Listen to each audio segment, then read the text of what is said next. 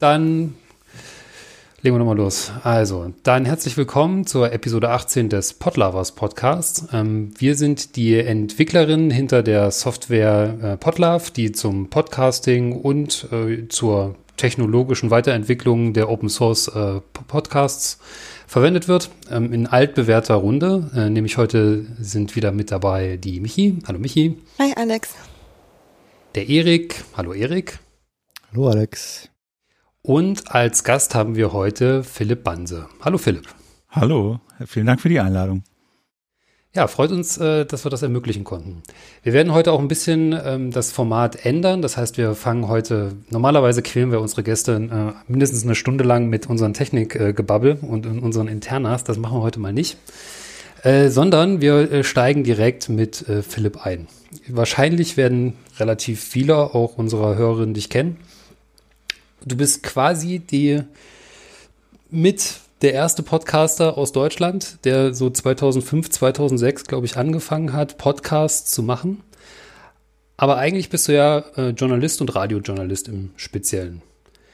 Wie ist denn dann eigentlich so dein Werdegang hin zum Podcasting abgelaufen? Also relativ direkt eigentlich. Also du sagst richtig genau. Ich glaube, ich habe 1995 oder so meinen ersten Radiobeitrag gemacht für den Deutschlandfunk und habe dann halt Journalistenschule gemacht und bin dann so in diesen öffentlich-rechtlichen Radiojournalismus reingekommen. Und ich weiß noch, dass ich mal äh, quasi so, als mein Sohn gerade noch so beim im Bauch war, sind wir nach Florida gefahren, so das den letzten Flug, den man noch so machen konnte. Und dann weiß ich noch, wie wir am Strand lagen in Marathon da in, in auf dem Weg äh, auf, den, auf diesen Inseln da nach Key West und ich blätterte so in der, in der Wired. Und da war so ein Titelcover mit dem Adam Curry. Und da stand irgendwie hier das neue Radio-Ding und Podcast und so. Ich weiß noch, wie ich am Strand lag und las da so, aha, Audiodateien im Netz. Audiodateien im Netz, das habe ich auch schon mal gesehen. Aha, okay, jetzt kann man die irgendwie abonnieren. Hm, ist das neue Ding, Hype, Hype. Aber hey, warum nicht? Und bin dann halt nach Hause gekommen aus diesem Urlaub und habe das halt äh, mal so ausprobiert und mal so geguckt, wie geht denn das und was gab's denn da so und WordPress. Und ich glaube, wir haben das gleich mit WordPress und dann gab es so ein Podcaster-Plugin oder so, gab's dann da gleich. Und dann habe ich halt zwei, drei Kollegen und Kolleginnen so aus dem journalistischen Deutschlandfunk-Kontext gefragt, so mal hier, wollen wir nicht mal was machen, so ein bisschen experimentieren und wäre doch ganz cool und dann können wir mal ein bisschen uns ausprobieren und so ein bisschen mal das machen, was wir sonst nicht machen können. Und vor allen Dingen war dann auch so der Anspruch, wir schmeißen die komplette Technik weg, die wir kennen und die uns irgendwie auch so einengt. Und wir legen jetzt einfach nur ein Mikro mitten zwischen uns an den Küchentisch und fangen einfach mal an. Wir schneiden nichts, wir drücken auf Record wir haben dieses Mikro und wir fangen einfach an und was passiert, passiert und was nicht passiert, passiert nicht. Und so wurde halt das Küchenradio geboren. Und dann haben wir uns immer mehr mit der Technik so ein bisschen nach vorne gerobbt, weil wir dachten, okay, so, also so ganz scheiße klingen, dass wir jetzt, vielleicht kriegen wir es ja noch ein bisschen besser hin und so. Und so haben wir uns dann immer rangerobbt und dann ging das sieben Jahre. Ja, das hat sich auch ganz schön entwickelt, ne? wenn man so vom Küchenstudio hin jetzt zur äh, Lage der Nation und das Interview sind ja mittlerweile auch äh, auf jeden Fall Formate, die eine unglaubliche Reichweite haben. Wenn du jetzt deine Radiobeiträge machst, also du bist ja immer noch, glaube ich, beim Deutschlandfunk und bei Deutsch ja. Radio Kultur ab und zu ja. unterwegs und äh, aber auch nebenbei die Podcasts machst, was wie fühlt sich das denn so an? Also quasi, hast du da irgendwelche, fühlst du dich im Radio eher eingeschränkt? Wünschst du dir bei äh, den Podcasts mehr Formate? Also Mittlerweile ist ja eigentlich so das Podcasten mein Hauptjob. Also das hat sich so verschoben. Also ich äh, mag den Deutschlandfunk und ich äh, mag die Leute und bin denen auch noch sehr verbunden. Aber so die Zeit, die ich so beruflich aufwende, liegt jetzt vor allen Dingen im Podcasten. So und ähm, ja, Punkt. Also das, das ist so und das liegt aber auch so ein bisschen an dem, was ich so mag. Also ich war halt immer freier Journalist und äh, da ist man irgendwie auch immer so ein bisschen Unternehmer, Unternehmerin und das bin ich jetzt halt mehr und jetzt haben wir halt ein Format mit der Lage und auch mit dem Interview, wo, wo ich halt natürlich, man, das ist unsere eigene Firma, das ist unser eigenes Format, da muss ich mich nur mit Ulf irgendwie auseinandersetzen, was wir da machen und das ist natürlich schon eine größere Freiheit, als das in so einem öffentlich-rechtlichen Sender äh, der Fall ist, ganz klar. Wenn du da jetzt für konkrete Produktionen angefragt wirst, äh, überlegst du da jetzt zweimal eher, ob du das machst, weil du hast ja jetzt quasi einen eigenen Sender. Genau, also das ist ein bisschen auch so eine Ressourcen- und Zeitfrage. Also äh, da kommen häufig ja, also da gibt's ja gute Redakteure und Redakteurinnen, die haben dann oft ganz gute so Themenideen, wo ich dann so denke, ah, das, das stimmt, das ist interessant. Und ähm, dann mache ich das und dann denke ich auch immer, ja, vielleicht kann man das dann ja irgendwie auch nochmal in der Lage äh, zweitverwerten oder wie nochmal weiterdrehen oder so. Ähm, das sind so, das sind so Sachen, wie das dann so funktioniert, ja. Und Moderation, also das mache ich auch gerne. Ich ähm, nächste Woche zum Beispiel moderiere ich den Marktplatz im Deutschlandfunk. Das liebe ich total. Das ist, äh, das macht so einen Spaß. Das ist eine Live-Call-In-Sendung, so ganz Verbraucher-Service-orientiert. Also da geht's dann am Donnerstag um Privatinsolvenzen. Oh, okay. Und letztes Mal ging's um, äh, weiß ich, weiß ich gar nicht mehr, um was es ging, ähm, um Altersvorsorge für Selbstständige und so. Aber da sitzen also Experten und Expertinnen im Studio. Man fragt dann und dann rufen die Leute an und sagen, ja, und ich höre das hier gerade im Auto und das ja auch, also meine Frau ist mir weggelaufen und so. Ähm, ich finde, das ist total grandios und das macht einen Riesenspaß, äh, diese Sachen zu moderieren. Ja, na, diese Interaktivität hast du natürlich, kannst du beim Podcast natürlich sehr schwer herstellen. Ne? Ja, was heißt sehr schwer? Also da ist halt dieses, der, der Marktplatz, der lebt davon, dass das live ist und dass die Leute anrufen. Und da brauchst du natürlich eine Redaktion, die so ein bisschen vorfiltert und so. Ich habe auch schon überlegt mit Ulf dann kurz drüber nachgedacht, ob man nicht sowas auch mal macht, aber vielleicht ist das auch so ein bisschen oldschool, wenn man Leute mit einbinden will, naja, dann hast du halt einen Chat oder du hast halt irgendwie, keine Ahnung was, Twitter oder Reddit oder irgendwie gibt's ja tausend Kanäle, wo man Fragen der Leute einsammeln kann. So, ne? Aber es ist einfach cool, die Leute am Telefon auch nochmal zu hören, wie die dann so reden und den O-Ton zu haben und so, ist einfach auch nochmal geil. Ja, Erik meinte gerade Clubhouse wäre natürlich da eine. Äh, ja, da habe ich auch schon drüber nachgedacht. Das wäre natürlich eine Steilvorlage, sowas mal zu machen. Ne? Aber äh, wir sind jetzt gerade noch mit anderen Sachen beschäftigt. Ja, ein Format nacheinander. Ne? Genau. Ähm, du hast es ja geschafft mit deinen Podcast-Produktionen oder ihr habt es besser geschafft, ähm, auch finanziell unabhängig zu sein. Das ist auch so ein bisschen so der Aufhänger, glaube ich, warum wir dich eingeladen haben. Weil wir haben zwar ähm, wir haben zum Beispiel auch mit Stefan Schulz schon äh, äh, gesprochen, der das auch macht. Aber ähm, ihr habt ja eine ganz besondere Art, wie ihr da rangeht. Und zwar ähm, verteilt ihr ja so ein bisschen so diese, die, wie soll ich sagen, Last ist es ja nicht, aber das Risiko auf mehrere Standbeine. Ja. Genau.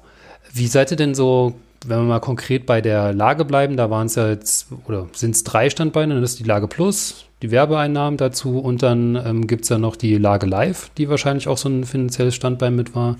Genau, und Spenden noch. Also es gibt einfach Leute, die überweisen halt Geld. So, ja. Die schicken einfach ohne Abo und hin und wieder mal, die regelmäßig kennt ihr auch, äh, manchmal einmalig oder so überweisen die einfach was. Genau, das sind die vier. Wie habt ihr das, also wie verteilt sich das denn bei, bei euch so prozentual ungefähr? Äh, das schwankt natürlich total. Ne? Also ähm, am Anfang von Corona war überhaupt keine Werbung mehr. Dann gab es auch überhaupt keine Events mehr. Dann gingen aber die Abos nach oben. Ähm, also das, ne, jetzt haben wir halt überhaupt keine Events, aber es gibt wieder ein bisschen mehr Werbung. Also das schwankt total und das ist auch das Schöne an diesen Standbeinen einfach, dass wir, dass wir, dass die alle so ihre Vor- und Nachteile, ihre Eigenheiten haben, aber dass uns das eine unglaubliche Unabhängigkeit gibt. Das merken wir auch, wenn Leute äh, irgendwie Werbung schalten wollen es ist irgendwie, weiß ich nicht, Quatsch oder es ist irgendwie komisch oder so, dann sagen wir, nee, machen wir nicht. So, brauchen wir nicht. Also so, so dringend brauchen wir dann, dann sagen wir einfach, nee, mach. Also, nee, so und das ist, müssen wir dann nicht machen, weil wir haben die Abos und wir haben Spenden und wir haben dann irgendwann mal wieder die Live-Events und so. Also das äh, gibt, gibt mir journalistisch ein extrem gutes, gutes und sauberes Gefühl. Ja. Ähm, wir haben natürlich jetzt auch zu, zu diesen einzelnen Themen ähm, Lage Plus, äh, Lage mit Werbung, äh, auch so ein paar technische äh, Interessen. Ne? Es ja. gibt natürlich mhm. eine, eine gewisse, gewissen Hintergrund, warum wir das fragen. Äh, ich, am besten würde ich sagen, fangen wir mit der Lage Plus an, ähm, weil ihr realisiert das ja über einen geschützten Feed. Das ist erfahrungsgemäß mit unserer Software nicht ganz so einfach. äh, wie realisiert ihr das denn gerade? Also, da muss ich gucken, ob ich die technischen Details zusammenkriege. Ähm, wir nutzen einen Dienstleister, der heißt Memberful. Und Memberful bietet dir die Zahlungsabwicklung. Wir nutzen als Back, als Zahlungsbackend Stripe. So, da kannst du dich halt anmelden und Memberful redet dann mit Stripe und Stripe macht so die Zahlungsabwicklung, Kreditkarte. Das ist so der große Nachteil bei Memberful, dass dann nur Kreditkarte geht. Und Memberful ähm, bietet dann so Abos an. Also da kannst du so Abo-Pakete konfigurieren und die verwalten auch die User. Hat jemand ein Abo, ja oder nein? Und äh, welches Abo hat denn jemand und ähm, welche und auch du, wenn sich jemand ein Abo klickt, dann schicken die dem neuen Kunden, der neuen Kunde eine E-Mail und sowas kann man da irgendwie verwalten. Man kann so seine Abos zusammenstricken, ne? welche Audios sollen dann wo wie drin sein. So, und dann gibt's ein WordPress-Plugin und das packst du halt in dein WordPress und das verbindest du per API mit dem Memberful Backend. Und dann kannst, dann werden halt leider parallel zwei User-Datenbanken angelegt. Eine wird bei Memberful geführt und eine gibt's dann halt für jeden neuen User, Userin gibt's halt einen, einen WordPress-User. Und dann funktioniert es im Kern so, dass sich die Leute auf plus.lagerdernation.org einloggen können und dann wird halt hinten im Backend geguckt, hat diese User-ID, die wird sozusagen an das Memberful Backend geworfen, gibt es zu dieser User-ID gerade ein gültiges Abo. So. Und wenn das der Fall ist, dann wird dir halt in dem Backend werden dir halt die ganzen Podcasts angezeigt und äh, ne, du kannst dich immer einloggen, aber wenn du nur, wenn du ein gültiges Abo hast, werden dir halt die Inhalte auch angezeigt und vor allen Dingen wird eben mit dieser Mem mit dieser ID, die du da bekommst als Abonnent, als Abonnentin, wird ein individueller Feed gebaut. Okay. Also der Feed besteht dann aus lagernation.org, Feed, bla und dann irgendwie Token und deine Member-ID. So. Und das ist ein individualisierter Feed und beim Abfragen dieses Feeds wird halt auch jedes Mal geguckt, gibt es denn zu dieser User-ID ein gültiges Abo? Ja, nein. Und dann entsprechend tauchen halt auch nur die Audiodateien in deinem Feed auf. So, das ist so ganz grob. Habt ihr dann die ganzen Features wie jetzt die Shownotes und so weiter da mit in dem Feed mit drin oder ist das, also ist, ist das der, der Feed, der, der, den der Publisher generiert, der dann quasi nur individualisiert pro Nutzer ist oder ist das ein Ja. eigener Feed? Nein, das ist das, was der Publisher generiert. Den haben wir halt nur, das hat Guido halt, Guido Handrik, der, unser Coder, der hat das halt umgebogen. Der nimmt halt die Feeds und mm, ne, guckt da, baut dann sozusagen einen individuellen Feed, wenn es dazu eine gültige User-ID gibt und leitet dann den Feed an den und User halt weiter. Aber das ist der in, im Publisher generierte Feed. Ah ja. Aber es ist schon ähm, quasi eine, eine selbstgebaute Komponente, die da. Ja. Ja, ja, also das war auch nicht ganz einfach. Also Guido hat da auch ein bisschen dann rumgebastelt, vor allen Dingen dann auch mehrere Feeds in einer Multisite anbieten zu können mit Memberful. Ähm, das ist nicht ganz ohne, aber geht. Geht. Also ist ein bisschen Gehacke, auch weil Memberful nicht für Multisites eigentlich gemacht ist und so. Also äh, das war ein bisschen gefrickelt, aber er hat's hingekriegt. Funktioniert. Ja, das sind die, glaube ich, die wenigsten Plugins gemacht für Multisite. Ähm, die, äh, ihr habt jetzt auch eine Kurzversion der Lage. Ja. Mhm. Das fühlt sich so an, als ob das noch mal komplizierter dadurch geworden wird, weil ihr habt ja quasi zwei extra Feeds und dann. Ja, genau. Also das, ähm, wir haben jetzt, wir haben jetzt, also wir haben das jetzt, wir hatten ja die Webseite erstmal umstrukturiert und dann ähm, hatten wir, hatten wir aber so einen architektonischen Planungsfehler gemacht und ha- haben das dann nochmal auseinandergerupft und haben jetzt zwei separate WordPress-Installationen. Eine lagernation.org und eine plus.lagernation.org. Diese, das sind, das sind nicht äh, zwei- eine Multisite mit zwei Sachen, sondern ähm, das sind sozusagen zwei Multisite-Installationen. So, die sind völlig unabhängig voneinander, weil wir nur so irgendwie unterschiedliche Sachen einfach auch publizieren können. Wir haben halt gemerkt, die Kompaktversion, die soll es dann halt nur für Plus-Leute geben. Das war aber in, dem, in der anderen Architektur eigentlich de facto nicht möglich und, und, und so. Deswegen haben wir das jetzt völlig, völlig getrennt. Und jetzt muss Guido halt in dieser plus.lagernation.org für Abonnenten und Abonnentinnen einen zweiten Feed bauen. Das hat er jetzt gemacht, das müssen wir noch äh, deployen sozusagen, aber dass es dann ein Feed gibt, oder wahrscheinlich wird es drei Feeds geben, nehme ich mal an, dass es ein Feed gibt, nur mit der werbefreien Version, ein Feed nur mit der Kurzversion und ein Feed, wo beides drin hängt. Ja. Das hat er dann über Custom Post Types gemacht. Also da muss man dann halt jede, jede Episode einem äh, Post-Type zuordnen, also ne, plus kompakt oder beides. Und dann taucht das halt in den entsprechenden Feeds auf. Was wir noch nicht gelöst haben, ist im Frontend nach vorne, wie abonnierst du das denn denn eigentlich genau? Ne? Also so, was, was, okay. was sehen die Leute da? So, ne? Müs müsste dann jedes Mal, wenn ihr jetzt eine äh, neue Episode der Lage ähm, quasi fertig habt, die Metadaten zweimal dann eintragen? Also das ist vom Workflow äh, nicht nicht sehr nicht sehr schlank. Also ähm, ähm, äh, vor allen Dingen, weil wir ja auch im wisst ihr ja selber im Publisher, zumindest war das mein letzter Stand, keine Multitrack Auphonic-Produktion yeah. starten mhm. können. Das heißt, der Workflow ist wirklich wirklich aufwendig. Also wir produzieren, exportieren. Ich exportiere mittlerweile, ich glaube, pro Produktion, je nach Spur, aber bestimmt so zwölf, da zwölf Spuren oder sowas. Ne? Also einmal eine Spur frei mit Werbung, eine Spur äh, kompakt mit einer extra Ansage, eine, eine und dann eine, eine Produktion äh, werbefrei. So, das sind dann jeweils drei Spuren. Die liegen dann auf einer Nextcloud. Ähm, dann äh, greift, gehen wir auf phonic.com, dann machen wir halt da die Mehrspur Mehrspurproduktion. Dann geht man in äh, Plus, weil wir erst Plus veröffentlichen. Dann legt man da, legt Jara da halt die ganzen Shownotes rein. Wir haben ja extrem viele. Macht den ganzen Post fertig, allerdings ohne die Sponsorhinweise ne, und so. Und dann das Ganze nochmal bei lagerdernation.org für alle mit Sponsorhinweisen und, und, und, und, und. Das ist ein bisschen ja. als Arbeit. Ja, gerade bei der Lage, die man ja auch zeitnah irgendwie raushauen möchte. Ne? Naja, genau. Also deswegen, also die, die Produktion der Lage ist diese Tage, diese Donnerstage. Gestern war ja gerade wieder. Ich bin um neun, habe ich angefangen und um Viertel vor zwölf oder so war das Ding veröffentlicht. Und äh, da hilft Chiara noch mit. Ne? Also das ist, wir, wir, wir recherchieren dann ja morgens, bis wir so produzieren, anfangen am Donnerstag ist es immer so, na, schnell schon 14 Uhr, dann haut man sich nochmal Pizza rein, dann nehmen wir zwei Stunden auf, dann ist es 16 Uhr, dann haben wir anderthalb Stunden aufgenommen. Das heißt, ich muss dann das Doppelte nochmal für Schneidezeit anraumen, ne, weil ich ja das ganze Ding nochmal durchhöre und nochmal ein bisschen feintune hier und da. Das heißt, dann ist es 19 Uhr, dann muss man es ein bisschen hochladen, dann ist Chiara mit diesen ganzen Shownotes schon beschäftigt.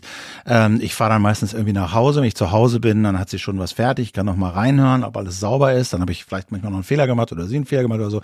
Also ja. ja.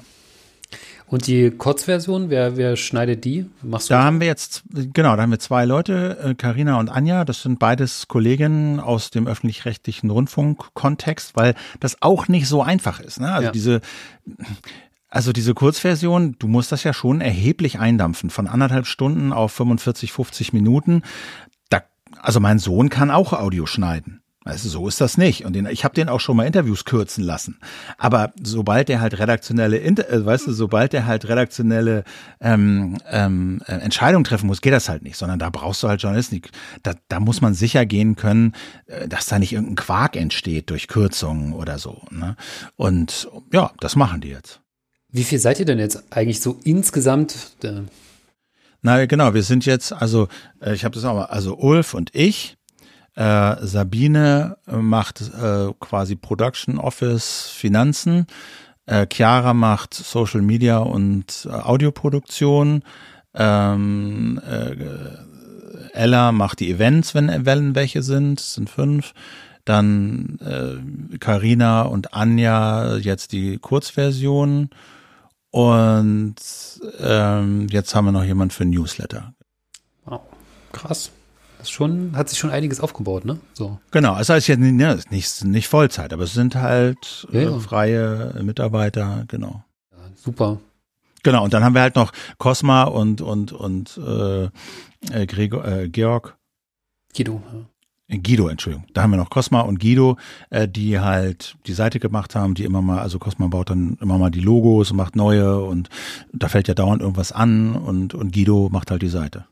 Ja, Wahnsinn. Das ist schon, schon irre, wie. Es ist, wirkt so, als ob es schon so langsam äh, in Richtung Radioproduktion äh, geht, die Professionalisierung, ne?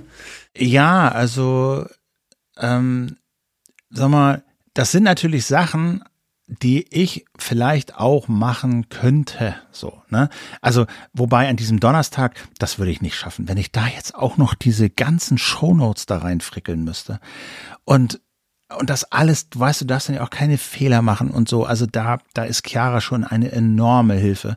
Die macht das jetzt richtig zuverlässig und gut und ist immer da und, und, ne, wir schieben dann ja auch manchmal, ne, ah, dann ist irgendein anderer Termin am Donnerstag, müssen wir am Freitag aufnehmen und dann muss sie das alles umdisponieren. Ich meine, die studiert auch, weißt du, die hat auch andere Sachen zu tun, aber dann ist sie halt da und sagt, ja, alles klar, dann machen wir es eben Freitagabend. Und wenn wir am Samstag aufnehmen, dann ist es am Samstagabend. Also das ist schon, ne, und wenn ich das alles mache, ich könnte das gar nicht. Das, das würde mir eindeutig zu viel werden. Und diese ganzen Office-Sachen, die wir nur, ne, weiß nicht, wenn du eine eigene Firma hast, eine GmbH und dann kommen äh, tausend Rechnungen und Steuerberater und, und, und, und, und. Also das ist einfach richtig Arbeit. Und ich bin heilfroh, dass wir jetzt finanziell sozusagen in die Lage gekommen sind, da Leute anzuheuern, die da Bock drauf haben, denen das Spaß macht, die das viel, viel besser können. Und so, dass Ulf und ich halt wirklich Zeit haben, um, um uns um die Inhalte zu kümmern. Wir haben das jetzt gerade gestern nochmal gesagt. Wir haben am Anfang haben wir wirklich sind wir uns, haben wir uns um halb zehn getroffen und um eins aufgenommen und dann haben wir das rausgehauen. Jetzt haben wir, also wir haben am am Dienstag den ganzen Tag da gesessen, wir haben am Mittwoch den ganzen Tag da zusammengehockt und telefoniert und gemacht und gerecherchiert. Wir haben am Donnerstag noch bis 13 Uhr da zusammengesessen und alles gemacht und dann aufgenommen und so. Also das gibt uns halt schon viel, viel, viel, viel, viel mehr Freiheiten, um uns da um Inhalte zu kümmern. Stimmt. Das muss ja auch alles recherchiert werden und inhaltlich so zusammenpassen, dass dann ein ganzes Format rauskommt. Ne? Ja. Gut. Ähm, ein weiteres Standbein hatten wir ja, ist ja auch Werbung. Das ist so ein Thema, ich glaube, das ist gerade in unserer Szene äh, ein bisschen verpönt. Also ja. in der, zumindest äh, quasi auch wahrscheinlich viele unserer Hörerinnen ähm, schlackern da wahrscheinlich ein bisschen mit den Ohren, äh, wenn wir, wenn es darum geht, äh, um die Finanzierung von Podcasts mit Werbung. War da bei, waren bei, bei euch da ähnliche Hemmungen, als ihr damit angefangen habt? Oder wie war der Prozess, als ihr euch dafür entschieden habt, äh, die Lage auch als Werbeplattform zu nehmen? Also am Anfang der Lage stand ja, ich habe Ulf gesagt, pass mal auf, wenn wir das anfangen hier, dann müssen wir das A regelmäßig machen. Also wir müssen, wenn wir da reingehen, dann müssen wir mit dem Commitment da reingehen. Wir machen das mindestens ein halbes Jahr, eher ein Dreivierteljahr. Ähm, und das muss jede Woche kommen. Und wenn wir das nicht, wenn wir das, wenn wir uns da nicht committen können, dann müssen wir nicht anfangen. So, das war das erste. Und das zweite war, ich habe jetzt so lange Podcast gemacht als Hobby. Und dies hier ist jetzt ein Projekt, wo ich versuchen will, Journalismus in diese Podcasterei reinzubringen. Und das war immer klar, da muss irgendwo Geld bei rumkommen. Und äh, mir war immer, also ich wollte das eben auch mal ausprobieren. Wie ist denn das mit Werbung? Alle kennen das aus Amerika und ich habe mir gedacht, ja, Werbung, okay, ist immer ein Kompromiss, aber wir müssen das irgendwie schaffen, das sauber und, und so gut wie möglich zu machen. Das heißt, A, von Anfang an das erzählen, das transparent machen, was machen wir da, warum machen wir das, wie machen wir das. Und damit die Leute da jetzt nicht auf, auf die Fresse kriegen und so, sondern irgendwie damit einbezogen sind und wissen, warum wir das machen. Das war Nummer eins. Nummer zwei war, es muss die Möglichkeit geben, das werbefrei auch zu hören. Das fand ich immer ein faires Modell, dass man sagt, wir brauchen Werbung, um das hier für alle frei zugänglich zu machen. Ja, das ist ja auch ein Ding. Wir machen das seit fünf Jahren und wir machen seit fünf Jahren jede Woche mehr oder weniger 40, 42, 43 Mal im Jahr anderthalb Stunden Journalismus für alle zum Runterladen, irgendwie für 400.000, 500.000 Leute frei zugänglich. Und da ist halt Werbung ein Kompromiss, den ich mache. Wenn das der Punkt ist, dann, dann mache ich das. Aber es war immer klar, vielleicht wollen das Leute nicht oder sind genervt oder, oder, oder und sagen, okay, dann muss es halt eine Möglichkeit geben, das abzuwählen. Und da fand ich halt dieses Spotify-Modell immer äh, fair, ja, dass man sagt, ja, dann werfe ich halt fünf Euro ein und bin die Werbung los. So, und so sind wir halt auf Membervoll gekommen. Das haben wir relativ früh eingebaut, das war mir relativ früh klar, dass wir sowas brauchen. So, dann war das schon mal klar. Und dann war natürlich die Frage, wie machen wir das mit der Werbung? Wie, welche, also A ist das ja bei Podcast-Werbung eh so, dass das mit dem Tracking und der Malware und so ja eh technisch sehr ohnehin total begrenzt ist. Ne? Also mal ganz davon ab, dass wir das nicht wollen, aber das ist ja technisch auch wirklich kaum zu machen. Die Dinger nehmen keine Cookies, die, die Apps und so. Also wenn du da nicht bei einer Plattform hängst, wie Spotify oder so, da ist das natürlich noch was völlig anderes. Aber wenn du in, wenn du so einen normalen Podcast anbietest, dann geht da eh relativ wenig. So hatten wir auch gar nicht vor und wollten wir auch gar nicht. Und dann war immer die Frage, ja, wie machen wir das denn journalistisch sauber? Und dann haben wir gesagt, okay, wir müssen den, die Redaktion, also unsere inhaltlichen Entscheidungen und den Verkauf von Werbeplätzen, das müssen wir irgendwie trennen. Und dann haben wir gesagt, okay, dann nehmen wir eine Agentur, die ASS. So, die äh, ARD Sales and Services, das ist ein Vermarkter, der verkauft auch Werbeplätze bei öffentlich-rechtlichen Rundfunkanstalten. Fanden wir irgendwie gut, nette Leute, tolles Team. Haben wir gedacht, machen wir das. Und dann war unsere Idee, dann machen die das halt zu 100 Prozent. Dann sagen wir denen halt, wir haben zwei Spots in der Sendung und ihr könnt ja gucken, ob ihr dafür Werbepartner findet. Und wir haben dann auch so Richtlinien geschrieben, und so eine rote Linie gezogen und das hieß dann alles, was jenseits der roten Linie ist, das geht halt nicht, das machen wir nicht, das wollen wir nicht. Und das, was diesseits der roten Linie ist, das, das heißt nicht, dass wir das unterstützen, aber es ist halt nur nicht indiskutabel oder, oder so, sondern es ist schon irgendwie okay. So. Und wir haben auch immer gesagt, was viele immer wollten, ja, dann könnt ihr ja sagen, wir haben die Tasche auch ausprobiert, wir haben die Matratze, die habe ich auch oder so. Wir haben immer gesagt, wir machen keine persönlichen Referenzen. Das haben wir am Anfang getan. Das stimmt. Und da haben wir aber gelernt, das machen wir nicht mehr. Das, und das haben wir ausgeschlossen. Das ist jetzt die Grenze. Die eins, den, den großen Kompromiss, den wir machen, ist, ich spreche viele dieser Spots selber. Das ist der größte Kompromiss, den wir machen. Aber ich werde nie sagen, habe ich ausprobiert, habe ich gemacht, habe ich auch, äh, habe ich mal gekocht und geklickt und so. Das wird, das wird's nicht geben. So, dass die Fragen kommen immer wieder. Und ähm, Punkt. So, und so haben wir das halt versucht zu kommunizieren und natürlich entwickelt sich das immer weiter. Wir hatten immer Fails, wir hatten immer einen Bratpfannen-Spot, der dann reinge, der sollte dann nur einen Tag laufen und dann sollte am nächsten Tag ein anderer kommen und das war halt so ein klassisches Radioding, wo du angeschrien wirst mit Rabatt und 25 Prozent. Das war, haben alle gelernt, das war natürlich eine Vollkatastrophe. Dann hatten wir einen Facebook-Spot drin, äh, wo, wo, wo, wo, wo ich nicht nachgedacht habe und geschaltet habe äh, und wo wir jetzt gesagt haben, Facebook machen wir nicht mehr, Punkt aus äh, so. Und es sind aber Sachen, die wir sagen können, weil wir halt Abonnenten haben und Abonnentinnen haben und weil wir die Events haben. Ne? Mhm. Dass wir sagen können, machen wir nicht, verzichten wir drauf. Die wollen das machen, die wollen da Geld zahlen, machen wir nicht. So, so ist das im Prinzip. Interessant, dass du sagst, dass die, der Kompromiss ist, dass du die Werbung einsprichst. Ist das der, aber das ist jetzt der Kompromiss, den äh, die Werber mit dir machen, oder ist es äh, andersrum, dass quasi sagst, na dann spreche ich die Werbung noch mit ein, weil von außen, ehrlich gesagt, äh, also ich bin, ich höre das ja auch, äh, oder ich höre die Lage ja auch regelmäßig, sind mir immer die Werbespots besonders aufgefallen, wo die du nicht eingesprochen hast, die dann irgendwie so an, an so einen Grenzpunkt gegangen sind. Ah, interessant. Also eigentlich ist in meinen Augen die journalistische Grauzone, dass ich als Journalist hm. und Präsentator der, der Inhalte, der redaktionellen Inhalte, jetzt auch Werbung spreche. Ja. Ich sage nicht, ähm, dieses Produkt nutze ich selber oder das Produkt finde ich toll. So, das mache ich nicht. Ähm, aber ich, ne, das gibt halt eine Vermischung okay. da. Meine ja, Stimme, ja, stimmt, redaktionelle Stimme mit dem Werbeinhalt. So, das ist eine Vermischung, ja. So. Aber das ist der Kompromiss, den wir machen, um eben die ganzen Benefits, die das mit sich bringt, ne, jede Woche für alle anderthalb Stunden und mit Newsletter jetzt und Kurzversion und Regelmäßigkeit und, und, und, und, und, und Leute fair bezahlen und so ähm, mit sich bringt. Ja.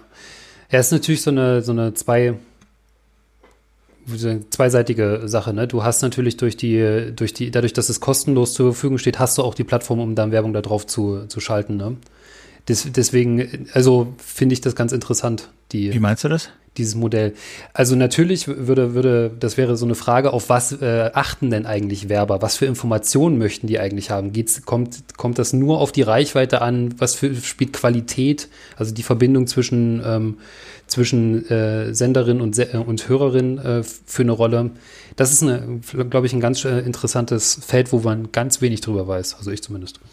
Also, ähm, ich, also ich, ich weiß, dass es nicht nur um Reichweite geht, sondern auch um, um, um Zielgruppen. Also das hat, das, also natürlich ist Reichweite schon irgendwie attraktiv, aber wenn du jetzt einen Podcast hast, ja, der sehr, eine sehr, sehr spezifische Zielgruppe hat, vielleicht nicht so die Riesenreichweite, aber eine sehr signifikante vielleicht Reichweite, aber jetzt nicht super, aber eine sehr große, eine spezifische Zielgruppe, dann gibt es dafür auch äh, Kunden, die Werbeleute, die sagen, ja, genau die wollen wir erreichen, die Fahrradfahrerinnen oder so.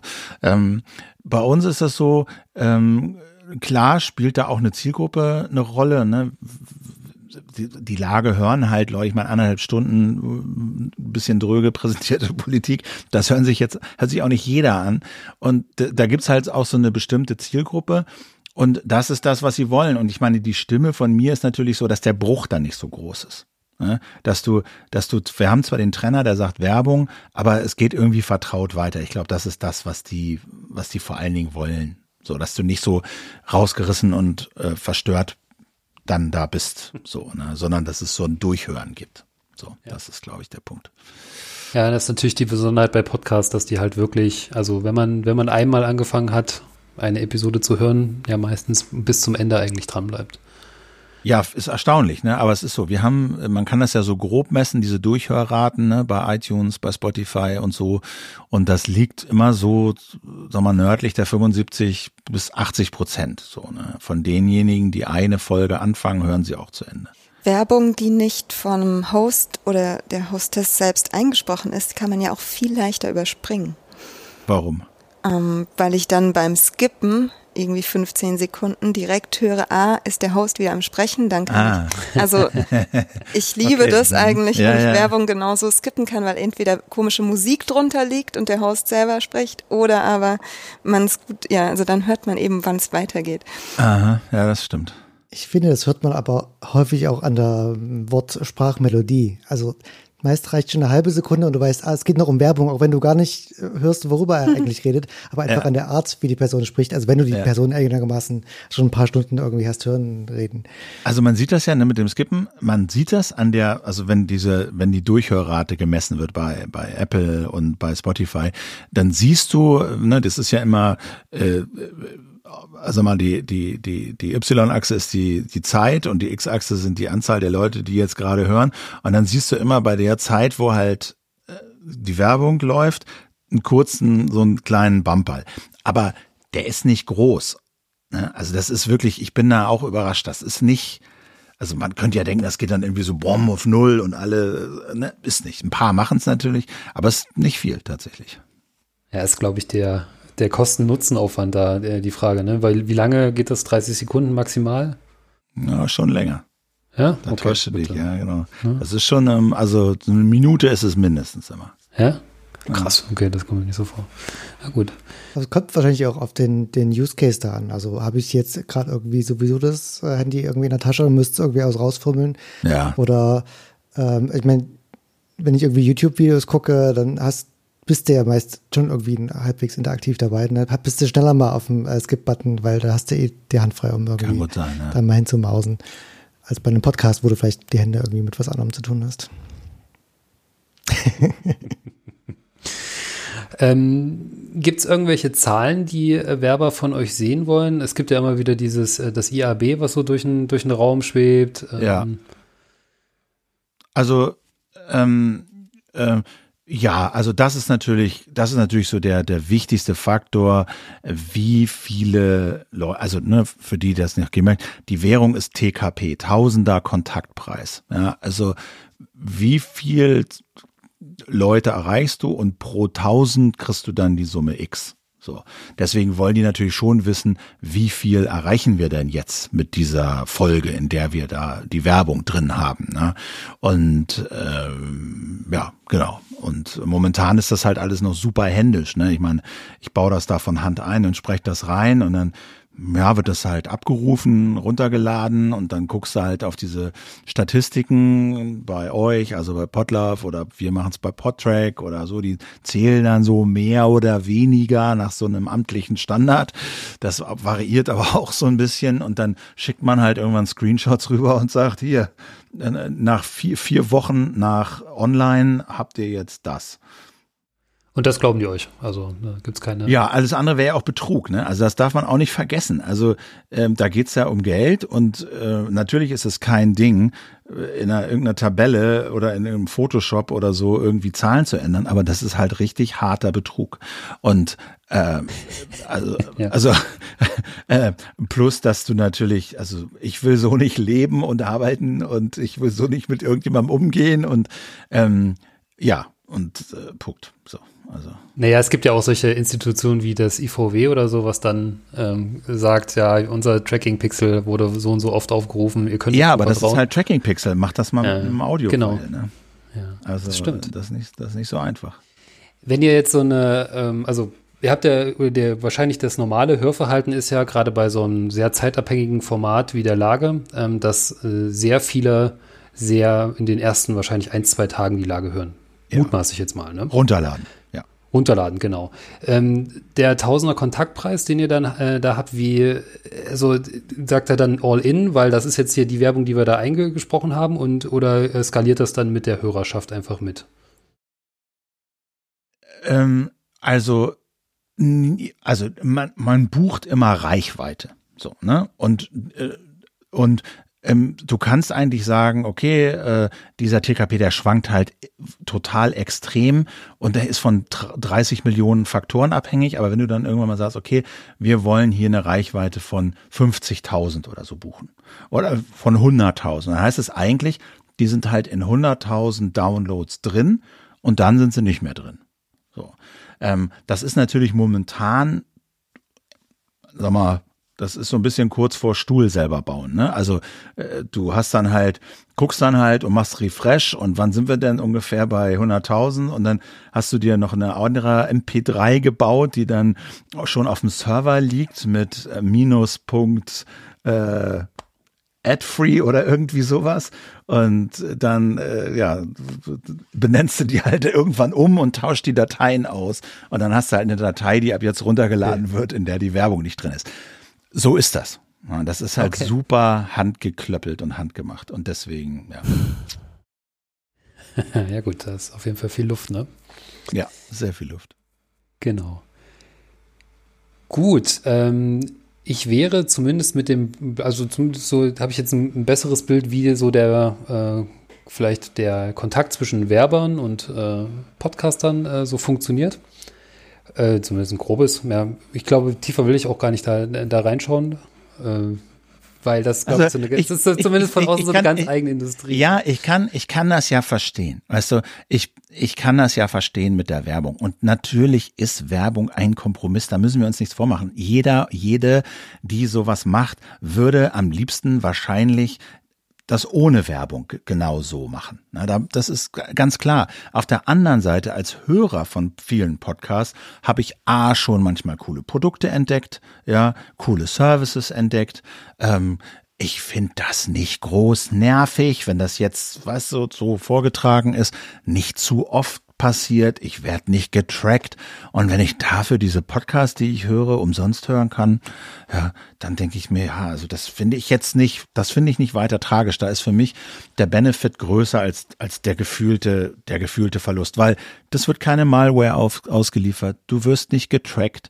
Ja, dir wird irgendwie kein, dir wird nicht das Ohr zugebrüllt mit irgendwelchen Trash, sondern ja, und es ist gekennzeichnet und man weiß, die Leute werden dafür jetzt bezahlt, dass sie das vorlesen.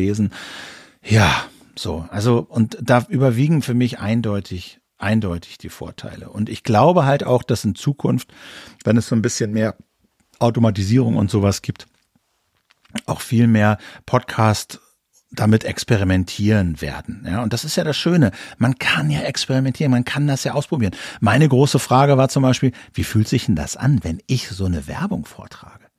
Rollen sich mir da die Fußnägel auf? Renne ich da, schäme ich mich da? Fühle ich mich irgendwie schmutzig oder so?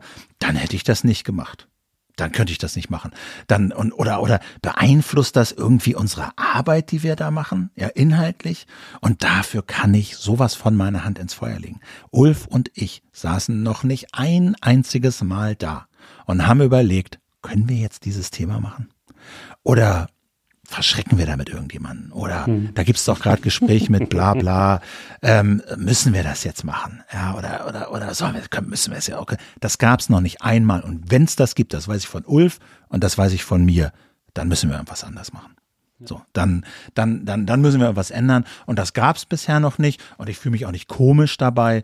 Und insofern passt das. Was ich eigentlich meinte, war das ganze äh, Werber-Bingo äh, oder Lingo, was da, was da Ja, na klar, das ist jetzt hier noch wirklich, das ist hier noch die absolut ganz, runtergekochte, richtig. menschenverständliche äh, Kommunikation über Werbegeschäft. Also da könnte ich euch Sachen vorlesen. Da, da hat Ulf mich auch gefragt, sag mal, verstehst du das, was der da schreibt? ich so, nee, verstehe ich auch nicht. Also äh, da sind interessante Abkürzungen unterwegs und so. Ja. Genau, das ist ja wirklich ein Markt, der irgendwie nicht so richtig an der der ist zwar in der Öffentlichkeit, ja, aber nicht äh, quasi nur die, die Frontend-Seite davon äh, mit der ausgespielten Werbung, aber was da im Hintergrund alles passiert, ist schon abgefahren. Ja, und auch der Weg, ne, das vielleicht auch, ich, also ich denke, also ne, ich meine, meine, meine These ist ja, es wird in nächster Zeit, also ich hoffe zumindest, es wird sowas geben wie, ähm, das, also das Schöne am Podcasten ist ja, wir haben viele Möglichkeiten, das zu finanzieren. Wir können es als Hobby machen, was großartig ist.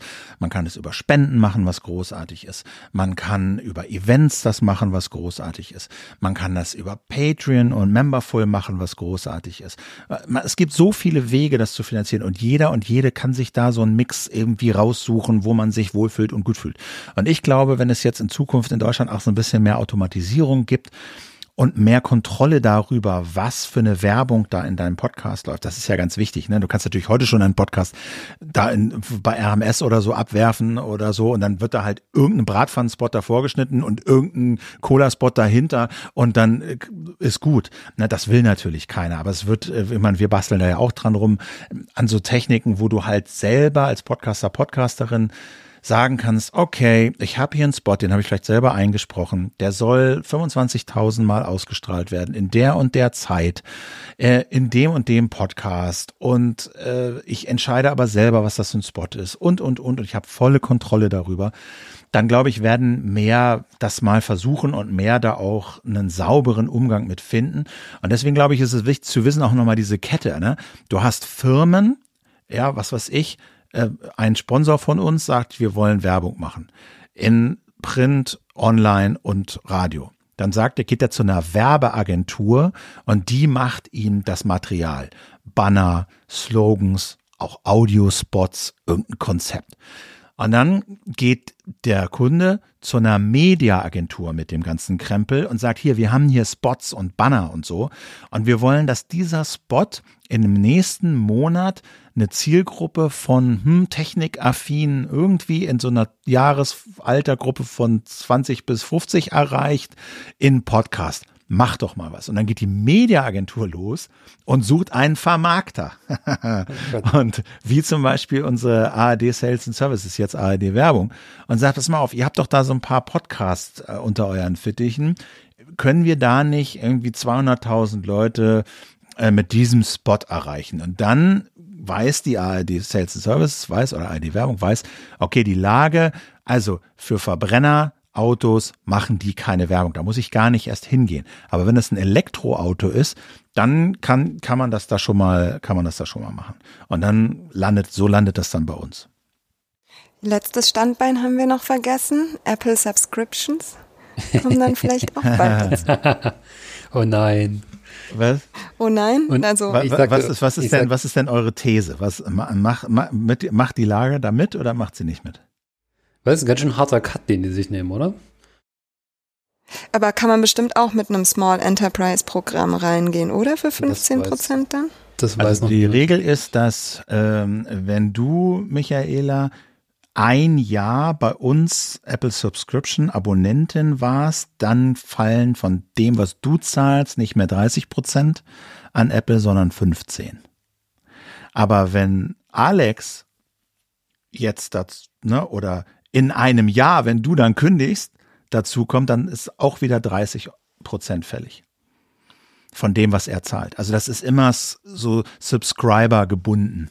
Ne? Wenn ne, nach dem ersten Jahr einer individualisierten Subscription sinkt die Fee auf 15 Prozent. Hast du schon mal Tiers gesehen, was es für Preisstufen gibt?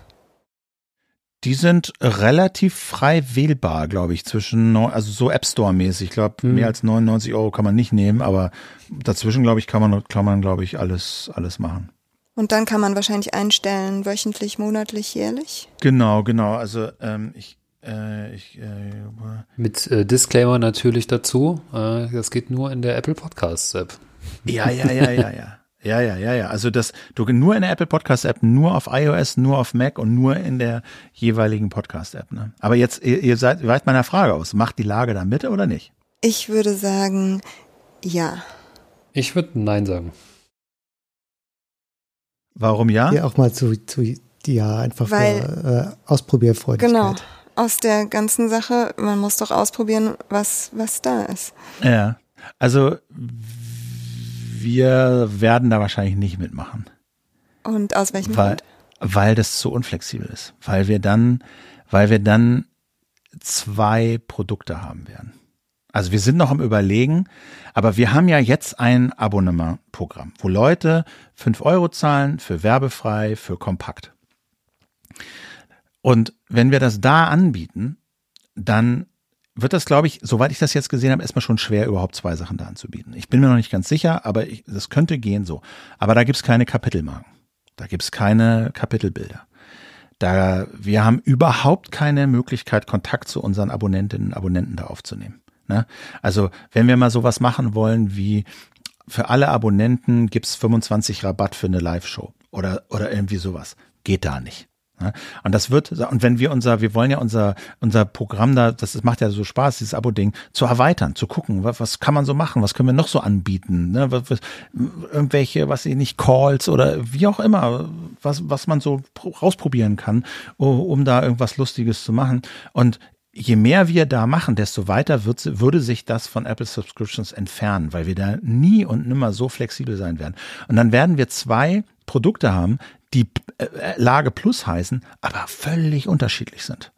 So, einer hat Kapitel, das äh, Kapitelbild, das andere nicht. Bei dem einen äh, kannst du, wenn du, kannst du irgendwie 25 Prozent beim Merch Store kriegen oder 25 Prozent auf ein Live-Event Rabatt. Beim anderen nicht, weil wir gar nicht wissen, wer das ist und so. Ne?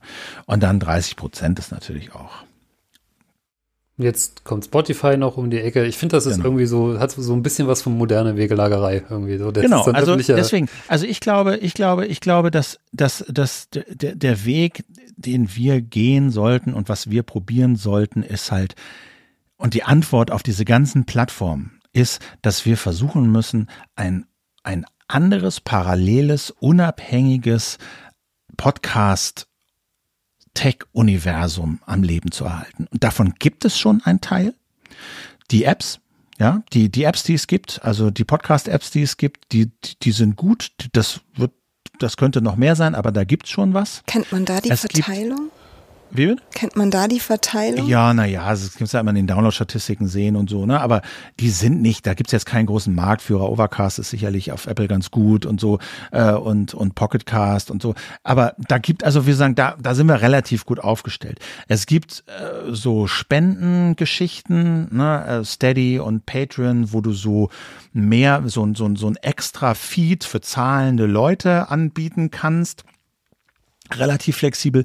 Da sind wir auch ganz gut aufgestellt. Was halt bisher noch total fehlt, ist halt die Möglichkeit für Podcaster, und da bauen wir ja halt auch gerade dran mit einer befreundeten Firma zusammen, dass du das Podcaster und Podcasterin eigenständig total kontrolliert, aber eben automatisiert bei sich in die Spots Werbung einbauen kann. So, und das nennt sich Dynamic Ad Insertion. Also, dass du bei einem Abruf auf deinen Podcast eine Software entscheidet, an den Stellen, die du da markiert hast, sollen wir da Werbung rein? Muss da Werbung? Ist da Werbung gebucht? Ja, dann bauen wir das da rein und liefern das Audio aus.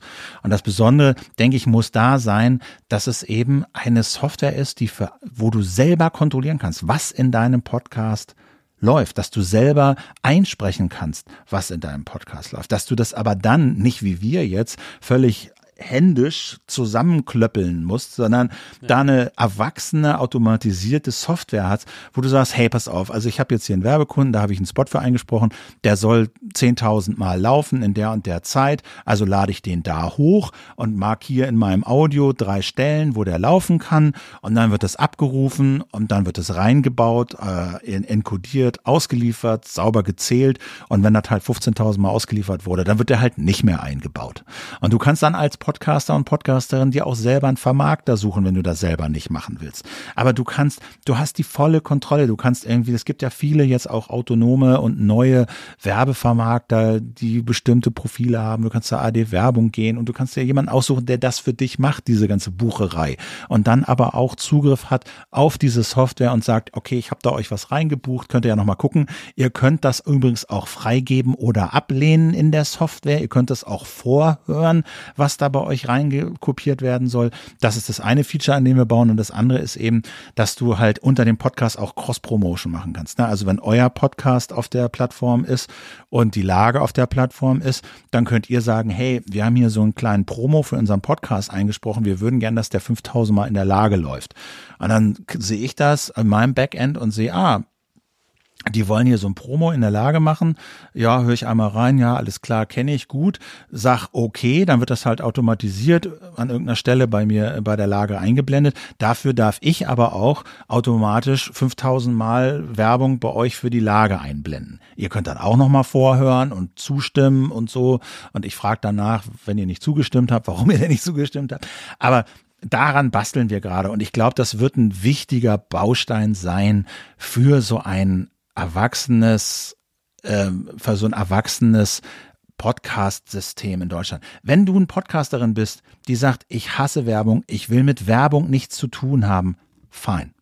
Niemand muss das machen. Ja, aber wenn du sagst, ich probiere das mal aus, dann wirst du mit dem System volle Kontrolle darüber haben, was da passiert, was da bei dir läuft.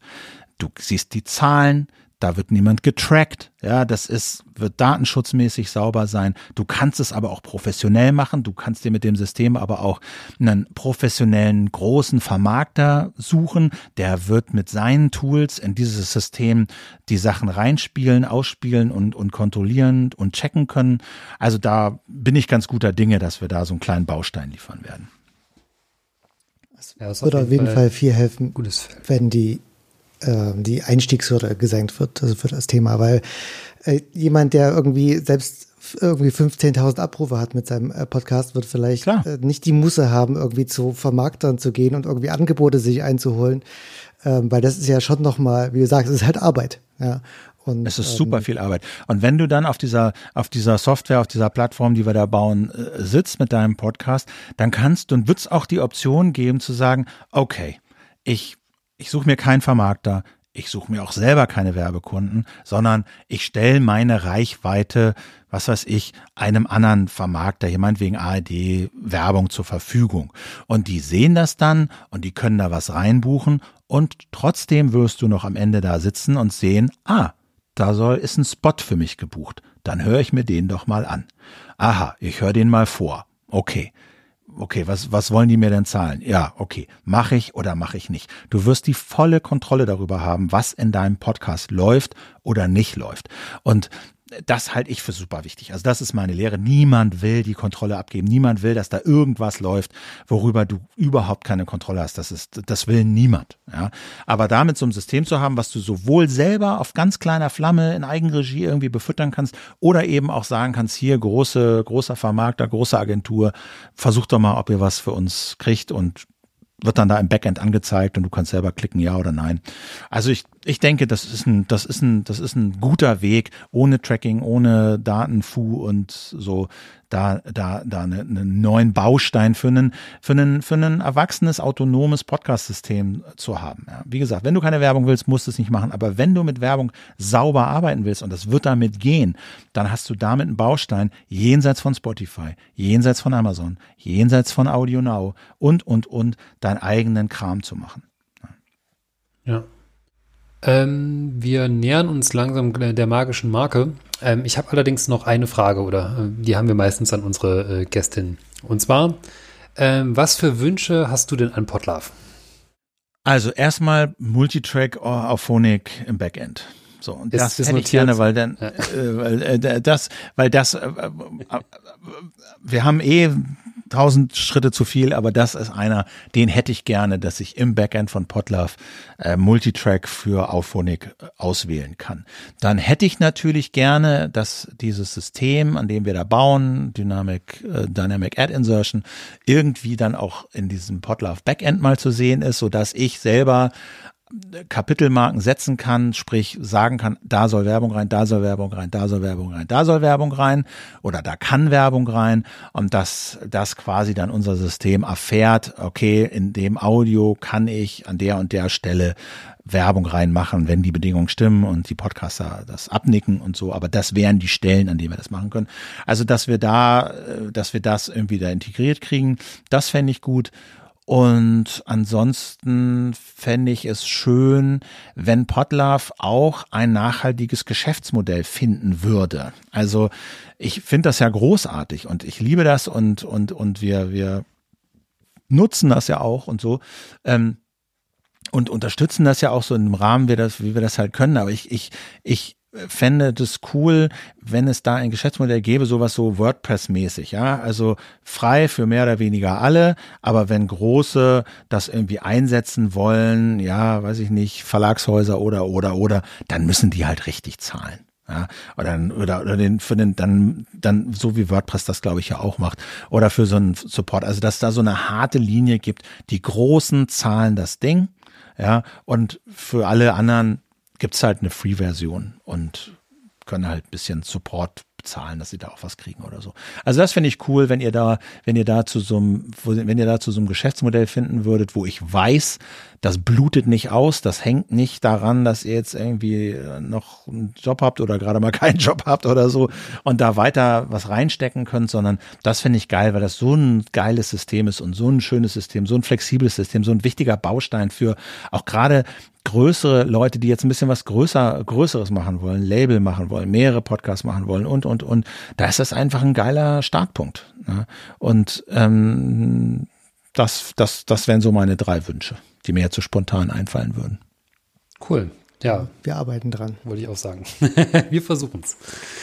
Also wir haben zumindest das mit den Spenden schon mal jetzt auf die Reihe bekommen. Ja, ja, genau, genau. Also ähm, auch eine schwere Ich glaube, das ist halt auch so eine, es ist halt auch so ein kultureller Wandel, der sich da vollzieht. Ich komme ja selber aus diesem, ich war ja auch immer Werbung, nein, auf gar keinen Fall Werbung und äh, jetzt probieren wir das eine Weile und ich sehe, ja, es ist ein Kompromiss, aber es ist bei weitem nicht so schlimm, wie ich es immer dachte und man kann das, finde ich, sauber, transparent und gut machen und ich glaube auch, dass so auf Softwareseite da durchaus so ein Kulturwandel eintreten könnte, so nach dem Motto, ja, wir machen hier was Gutes, ja, und das ist aber wahnsinnig viel Arbeit und wir wollen auch dazu beitragen, dass da Leute Podcasts mitmachen können, mit denen sie Geld verdienen können. Aber dafür, dafür müssen wir halt auch ein nachhaltiges Geschäftsmodell irgendwie finden und dafür müssen, und ich finde, ihr könnt da auch so erwachsen und so selbstbewusst sein und sagen, hier, das ist einfach ein geiles Produkt. So, das ist einfach ein geiles Produkt und das kostet einfach ein bisschen Geld. So, ich weiß nicht für wen und wie viel und so. Wie gesagt, ich glaube eher größere sollten viel zahlen und die, die, der Rest, ne, Hobby und so, ähm, kann das dann so mitmachen. Aber das, das würde ich mir wünschen. Gut, super. Dann würde ich sagen, äh, Philipp, vielen Dank für deine Zeit. Ja, ich habe euch zu danken für euer Engagement und äh, die Arbeit und das Produkt und so weiter. Ne? Und ich hoffe auf weiterhin gute, fruchtvolle Zusammenarbeit. Das glaube ich auch, dass wir das schaffen. ja? Okay. Jo, vielen Dank, dass du da warst. Hab einen schönen Abend. Schönes Wochenende. Ciao. Gut, alles klar. Dann würde ich sagen, gehen wir mal in unsere regelmäßigen äh, Themen rein. Diesmal etwas verschoben. Wir starten mit dem Dank, der normalerweise als erstes kommt. Aber ähm, nicht äh, weniger herzlich äh, soll er heute da sein. Regelmäßiger Dank für regelmäßiger, regelmäßiger Dank Bäcker. an unsere Bäcker. Genau. Äh, und zwar an den Norddeutschen Rundfunk, äh, die Lage der Nation, Robert Sieber, Oliver Radjaschak, Christian Friedrich, Lothar, Jan Früchtel, Martin Fischer und einen Gast. Vielen Dank nochmal für eure Unterstützung. Vielen Dank. Super. Dann gab es diesmal weniger Feedback. Das kann vielleicht daran äh, liegen, dass wir etwas kompakter aufnehmen, ähm, wie ihr vielleicht äh, merken werdet oder nicht. Äh, diesmal klingt, hatten, werden wir dicht kompakt. wir werden, wir, genau, wir ich bin schon ganz kompakt heute. kompakt. Nee, wir haben ja nicht so viel äh, Zeit gehabt, Feedback zu sammeln, aber mich hat ein Feedback via Mail erreicht, nämlich von Bernd. Der hat mir ein paar Verbesserungen der Analytics vorgeschlagen. Und zwar gibt es von Tim Süß ein R-Plugin. Da gab es auch ein äh, PDF-Dokument, was offensichtlich mit LaTeX gemacht wurde, ähm, mit, mit angehangen.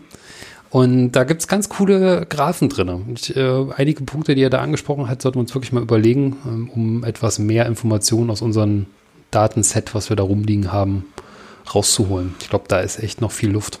Hast du was Konkretes? Also ich habe das gar nicht gesehen. Äh, ja, du, ich habe auch nur, ich habe diese E-Mail bekommen. Leite mir weiter. ich kann sie mal weiterleiten, aber wir, wir nehmen das auf jeden Fall mal mit als äh, Vorlage, wenn wir in den Bereich äh, gehen und da noch was verbessern wollen. Schon mal vielen Dank an Bernd und an Tim eigentlich auch. Ja, ich glaube, das R-Plugin von Tim äh, ist uns, glaube ich, auch schon mal unter die Fittiche gekommen. Ne? Also es war mir nicht ganz unbekannt, aber ich habe noch nie Graphen davon gesehen. Gut, dann machen wir weiter mit unserer neuen Lieblingssektion, die sich wahrscheinlich auch einbürgern wird, nämlich äh, Apple Podcast Connect. Oh nein. ähm, da hatten wir vorhin ja schon ein bisschen, ja, und Co. hatten wir vorhin schon ein bisschen äh, gequatscht. Äh, ich weiß nicht, es ist ziemlich kaputt. Oh, es ist immer noch ziemlich kaputt. Da hat sich in der Woche nicht viel getan. Ja.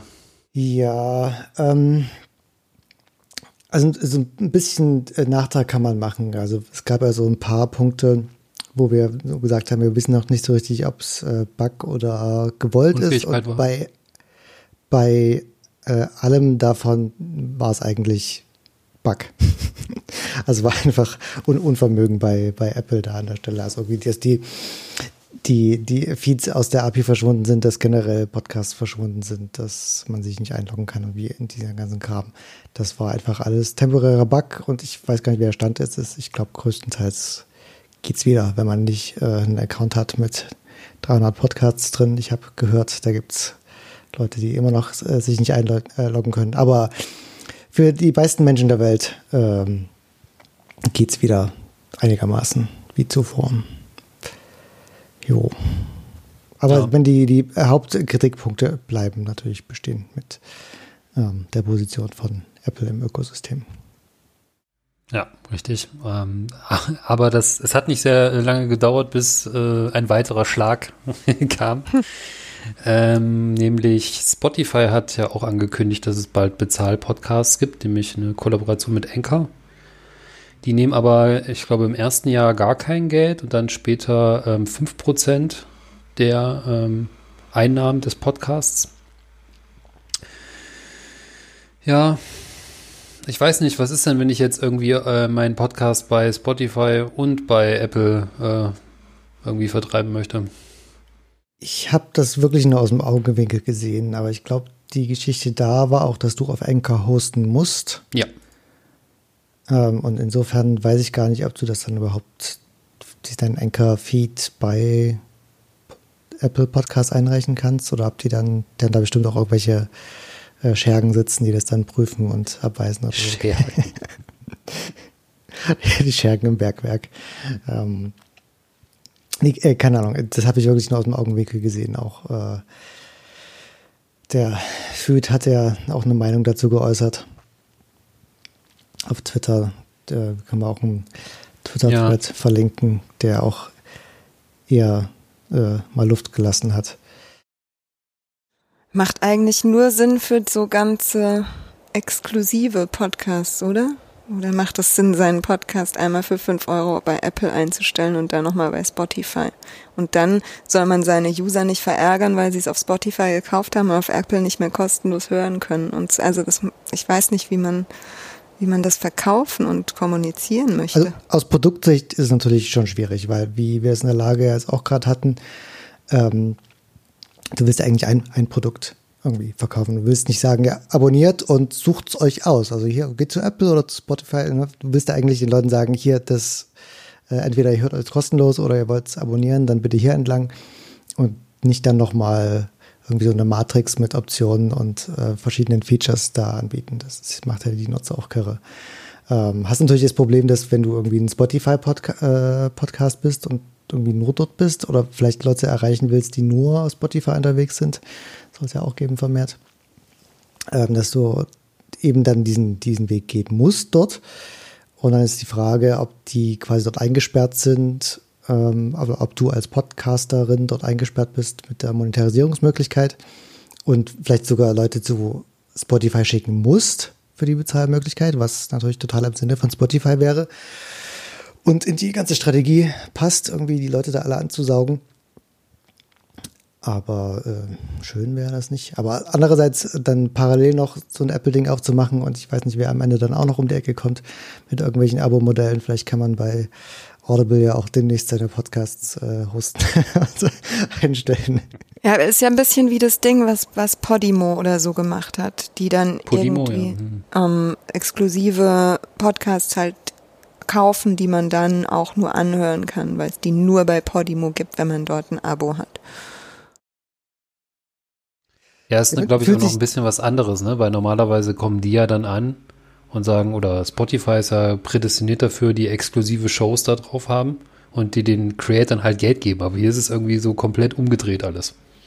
Ja. ja du kriegst kein Geld von denen, äh, aber du sollst bitte, äh, du kannst die, die Abrechenfunktion darüber machen. Genau, und für dich macht es nur Sinn, wenn du es exklusiv auf der Plattform machst, weil sonst halten dich alle irgendwie für jemanden, der auf jeder Plattform erneut Geld haben möchte. Also, ja. ja. Ugh. Ja, wir beobachten das wahrscheinlich, ne? Wo soll das nur hinführen? Ist, ja, ich weiß nicht, ob, was, was, ob das letztendlich den Podcasterinnen dient oder den Hörerinnen oder überhaupt. Es fühlt sich halt an wie so ein Rundumschlag von allen irgendwie äh, großen Interessenten im Podcasting der Zeit, weil ja, ist gerade äh, eine relativ große Hype-Kurve und irgendwie wollen sie jetzt alle irgendwie ein Stück vom Geldkuchen auch abhaben und probieren einfach mal alles aus und Abos sind sowieso gerade in seit irgendwie äh, einer Dekade und das kann man jetzt auch mal probieren und ob es ähm, funktioniert, wird sich in den nächsten Jahren zeigen. Ja, aber na gut, aber noch das, das ist ja, äh, Abo betrifft es ja noch nicht mal, ne? Weil du hast ja ein Abo pro Podcast. Das ist ja nicht so, dass du jetzt ein Abo, bei, beispielsweise du bist bei äh, hast dein Abo bei Apple Music und dann kriegst du, wenn du deinen Podcast darüber hörst, dann kriegen die halt ihren Share davon. So ist es ja nicht. Ja. Und pro naja. Podcast gestimmt aber auch nicht, weil du hast ja auch nicht pro Podcast, weil du hast es nur auf der einen Plattform pro Podcast. Also es ist noch bescheuerter, als dann zu sagen, wie, wie es Ulf gemacht hat, ist natürlich vollkommen okay. Und, und Philipp, ja, wir haben halt ein Abo pro Podcast. Und ein Abo pro Plattform würde auch Pla äh, Sinn machen, aber ein Abo pro Podcast auf Plattform, pff, weiß ich nicht. Das klingt nicht gut. Auch die ganze Monetarisierung, sich da dran zu hängen und dann gibt es ja immer noch die, die Problematik, dass die dich halt mal ganz schnell anlisten können und dann war es das mit der, den Geldstrom. Ja. ja. Es muss ja noch nicht mal absichtlich passieren, kann ja auch irgendwie bei Accident sein, wenn man ja. sich so gerade die, die äh, Infrastruktur von Apple anguckt dazu. Und so traurig eigentlich, weil es ja so, also von einem RSS-Feed stammt, den man eigentlich nicht dachte, ja, den kann jetzt jemand einfangen und vermarkten. ja, es geschieht ja. trotzdem.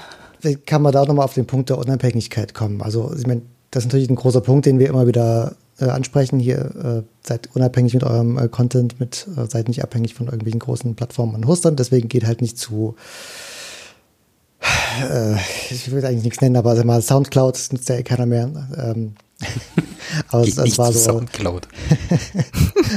ich möchte jetzt nicht, äh, das habe ich natürlich trotzdem jemanden genannt, aber ähm, die, die schon am Boden sind. Erik. Genau, hostet euren also, Podcast. Ihr könnt natürlich Facebook. gerne zu Soundcloud gehen, aber ich, ich, ich sag mal so, es gab ja schon da diverse Fälle von Leuten, die einfach reingefallen sind und wo dann ein Podcast einfach mal weg war ähm, weil man sich eben abhängig ist. Ist zwar schön kostenlos, ähm, aber man macht sich eben abhängig äh, von der, der Plattform und das, äh, weil der Content eben nicht so richtig einem selbst gehört und der, und der Ausspielungsweg und die Hörerin eigentlich auch nicht. Deswegen seid unabhängig, nutzt äh, den Publisher oder irgendwas anderes, äh, wo ihr alles unter Kontrolle habt. Und dann wird natürlich sofort dass die Frage kommen, ja, wie mache ich denn dann Abos? Weil ich habe keine, kein Geld, um wie die Lage der Nation irgendwie einen äh, Programmierer zu bezahlen, der mir das irgendwie bastelt. Ähm, warum gibt es denn das nicht im, im Publisher? Ähm, das ist eine gute Frage. Aber wenn du so ein bisschen die, das stimmt natürlich, eine gute Frage und wollen wir auch, aber wenn du so ein bisschen auf die intern, also ich meine, das, was, was Philipp genannt hat, wird auch irgendwie Geld verlangen. Wenigstens die 5% für Stripe wird da irgendwie abgehen. Dann kannst du schon einen Patreon-Account oder so machen, um, um Abos nochmal zu machen. Das wird ja auch bei Podcastern aus den USA total oft gemacht, dass sie da drüber irgendwie dann Geld bekommen und vielleicht auch noch einen extra Podcast-Feed ausspielen darüber. selbst da machst du dich ja von Patreon als, als Plattform abhängig. Also das ist zwar nicht, mm. ähm, nicht so kritisch, weil es quasi nicht dein primärer Ausspielungsweg ist. Und weil es nicht deren ist halt Geschäftsmodell ist, Podcast zu machen. Ja, aber es stimmt schon. Ja. Und, und es ist halt nur, also wenn Patreon äh, dich abklemmt, dann hast du trotzdem deine Hörerinnen noch. Ähm, was eben anders ist, als wenn du bei ähm, einem kostenlosen Hoster bist, der dich einfach abklemmen kann. Ja. Ja, aber da gibt es eigentlich auch äh, interessante technische Lösungen genau dafür, um das, das genauso unabhängig zu machen wie den RSS-Feed. Ja. Naja, gut, aber wir wollen das Thema jetzt, glaube ich, nicht ins äh, Unendliche ausreißen. Das kommt, glaube ich, eh nochmal wieder hoch. Hm. Aber vielleicht eine ganz kurze Antwort zu dem, warum es einen Publisher nicht gibt. Wenn ich da. Kurze Antwort. Hier ja. kommt es schon wieder hoch. Ja. Ähm, also, äh, ähm, es wurde auch angesprochen, also sie nutzen bei der Lage Memberful und es gibt eben nicht nur Memberful, sondern es gibt mindestens ein Dutzend größere Anbieter davon. Und wenn man das im Publisher einbauen würde, also äh, was Memberful macht, ist ja quasi das Verwalten der, der Member. Das ganze Subscription Management macht eigentlich äh, Memberful. Und das alles in Publisher einzubauen, ist Unsinn, weil es ist einfach eine, eine, riesige Komplexität und deswegen würde man da eher äh, ein existierendes Plugin nutzen und die irgendwie verheiraten. Aber ich kann halt nicht sagen, okay, wir unterstützen jetzt Memberful oder irgendein anderes, was ich mir rauspicke, sondern da müsste ich halt schon irgendwie wenigstens die Top 5 oder 6 unterstützen und dann ist es schon ähm, eine arg große Wurst, die man da irgendwie zusammen okay. müsste. Äh, also ich, ich wollte es jetzt nicht zu technisch machen, aber ich, wie sag's nochmal, also es gibt ja eine äh, Spezifikation dafür, das nennt sich Instant Payment Notification. Das ist ein Protokoll. Das äh, implementieren die meisten dieser, ähm, dieser Hoster auch oder beziehungsweise dieser Member-Verwaltungsdinger und die auch das Payment mitmachen. Und eigentlich müsste man den Publisher eigentlich, ne, einfach TM, müsste man äh, den, dem Publisher eine äh, ne, ne Schnittstelle dafür äh, zur, Verfügung, zur Verfügung stellen. Dann sind die Integrationen mit den Third-Party-Payment- oder Member-Verwaltungs- Dingern eigentlich sehr einfach zu tun. Eigentlich sehr einfach. Naja, man muss erstmal die Schnittstelle definiert haben und dann brauchst du halt aber immer noch die, die, äh, die Möglichkeit, halt einen Feed pro Nutzer irgendwie zu generieren. Das ist ja, glaube ich, das, was, äh, was wir, wo wir auch halt an die technischen Limitierungen von WordPress einfach kommen. Das meinte ich mit, eigentlich ist es einfach, äh, aber mit den Klotz ist es halt nicht so einfach. Na gut, belassen wir es dabei. Ja. Vorerst. Genau. Gut, wir haben nichts in unserer kleinen Technikecke. Außer, dass eure Kameras nicht mehr funktionieren, das finde ich ganz lustig. Ja, weil ich doch jetzt auch, wie Erik, diesen kleinen M1 habe und der hat keine Kamera. Und die andere, gut, die funktioniert einfach mal wieder nicht. Die Kamera ging heute nicht an. Keine Ahnung. Ich, ich debugge das demnächst mal. Ja, ich, äh, ich lache im äh, unscharfen Fokus hier. heute geht's gerade. Heute geht's ja. Genau, gut. Äh, dafür haben wir äh, einen größeren Blog äh, vorbereitet, nämlich den haben wir das letzte Mal ja nicht bearbeitet, nämlich was wir bei Potluck verbessert haben. Es hat sich ja einiges getan und da wir aber das letzte Mal ähm, die akuten Themen behandeln wollten, haben wir das auf diese Sendung verschoben und ich glaube, da geht's los mit dem Publisher. Jo, da gab's das größere 3.5 Release. Ist auch schon eine Weile her mit ein paar äh, interessanten Sachen drin. Ähm, ich gehe jetzt auch nicht auf alles ein, aber ähm, das Interessante ist, ist sicherlich die äh, Permalink-Geschichte. Ähm, ein, ein Bug, der sich schon länger ähm, durch den Publisher zieht. Also erstmal äh, ein bisschen ausholen. Was sind eigentlich Permalinks? Äh, Permalinks in WordPress sind der Begriff für URL-Strukturen mehr oder weniger. Also äh, da, wo die Episoden zum Beispiel erreichbar sind und die Struktur davon. Also ob da eben nur slash Episodenname steht oder slash Jahr, slash Monat, slash Tag, slash Episodennummer und sowas. Und ähm, der Publisher macht da ein bisschen Magie, äh, um da Flexibilität zu ermöglichen, ähm, dass es eben besonders kurz ist äh, oder besonders flexibel. Und das hat bei einigen Personen so einen merkwürdigen Nebeneffekt. Also ich weiß mittlerweile, wie der Bug aussieht, nämlich ähm, man updatet irgendwelche Plugins und auf einmal sind alle Permalinks weg. Ähm, und das passiert, ist halt doof, weil dann ist die Webseite mehr oder weniger nicht erreichbar, bis man, der, der Fix ist relativ einfach. Man geht in die WordPress Permalink äh, Einstellungen und klickt einmal auf Speichern, ohne irgendwas zu ändern, und dann geht wieder alles. Aber es ist natürlich trotzdem ärgerlich. Und äh, obwohl ich weiß, wie man, wie der Bug aussieht, äh, kann ich ihn nicht wirklich reproduzieren. Also wie gesagt, das passiert nicht bei allen und es passiert nur erratisch, also scheinbar beim Updaten von anderen Plugins.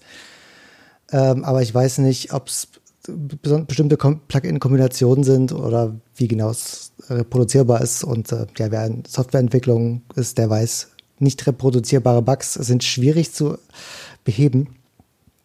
Und äh, deswegen war mein Ansatz jetzt mal zu sagen, okay, äh, wie wäre es denn, wenn ich die Features einfach mal entferne? Äh, weil in der Regel werden die Leute ja die Standardeinstellung nutzen äh, von dem, was da eingestellt ist ähm, und macht dann irgendwie noch eine Warnung hin, hier, da hat sich im Übrigen was geändert und so. Und das habe ich einfach mal gemacht. Also nicht, ich habe es auch natürlich getestet und es schien irgendwie okay. Aber wie es eben so ist, dann äh, hatte ich es deployed und auf einmal kamen Leute und meinten, irgendwie meine URL-Strukturen funktionieren nicht mehr. Und ich hatte äh, schon so, so einen Workaround eingebaut, äh, zu sagen, okay, hier, du kannst ja diese Konstante in deine PHP-Config äh, stellen, dann ist wieder alles wie vorher, aber das soll bitte nur die letzte Instanz sein. Ähm, in der Regel sollte man doch die Option bitte nicht nutzen, weil dann geht alles kaputt. Oder nicht alles kaputt, aber zumindest dann ist der Bug wie von vorher wieder da. Und das soll ja vermieden werden. Und es waren dann aber irgendwie immer mehr Leute, die aufschlugen und Dinge gingen nicht. Und dann wollte ich herausfinden, ja, was hast du denn, hast du denn irgendwie da was geändert? Nee, du hast auch die Standardeinstellung. Und dann stellte sich heraus, dass generell bei Custom Post Types, also Episoden sind ja Custom Post Types, äh, WordPress ähm, in der URL den Custom Post Type Namen davor stellt. Also im Standard ist es so, dass eine Episode unter slash Episode slash Episodenname, also Episode wirklich verbatim, das ist eben so, wie das äh, heißt. Ähm, und ein Grund, warum wir dieses Feature gebaut haben, ist, um dieses Slash Episode da vorne wegzubekommen, dass eben ähm, man sehr kurze ähm, URLs bekommt, nämlich nur domain.de slash äh, Episoden-Slack. Ähm, und das war mir irgendwie nicht so bewusst, weil das sind die Standardeinstellungen gewesen, weil das ist irgendwie das, was man haben möchte. Ähm, und ohne dieses Feature kriegst du das aber nicht hin.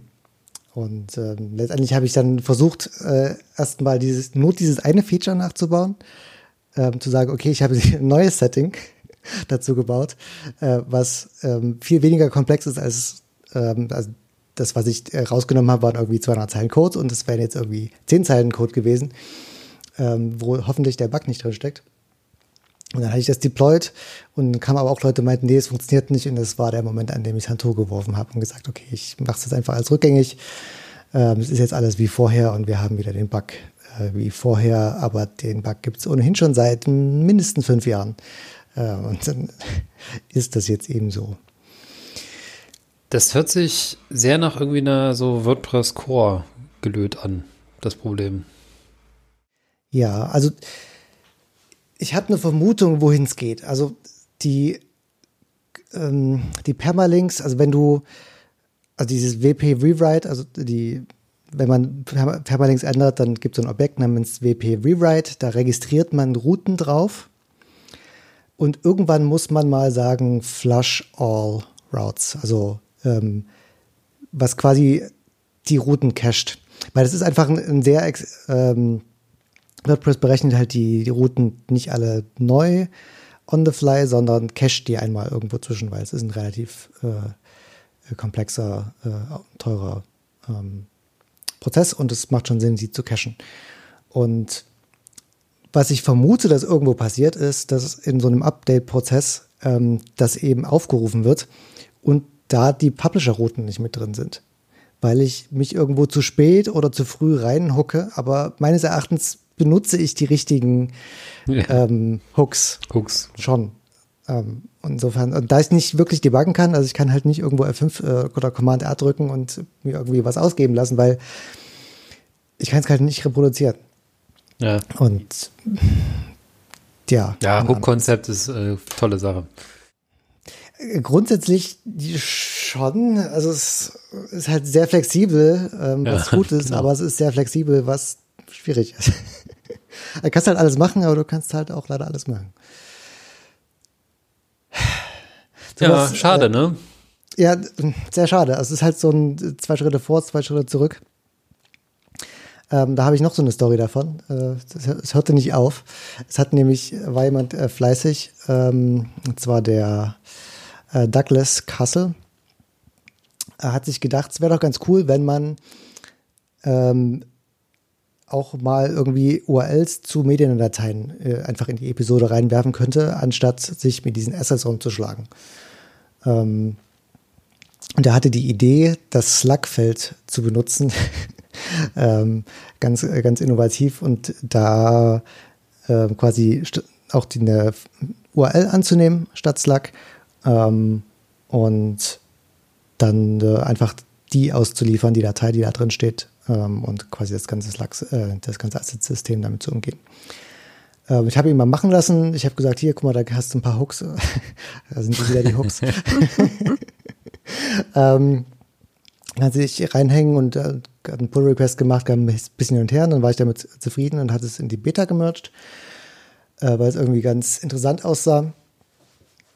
Und dann habe ich damit ein bisschen rumgespielt und das auf den ersten Eindruck funktioniert das ganz gut. Also man es halt, gab halt null Doku dazu, also es ist völlig unersichtlich, dass man. Perfekt für, für unsere Software. der, der, mein Gedanke war, da hätte man ja schon noch mal was machen können. Äh, was daran schreiben, was erklärend. Aber er hätte schon Potenzial gehabt, ähm, einen Einstieg zu vereinfachen. Aber es umgeht natürlich das äh, komplette Asset-System.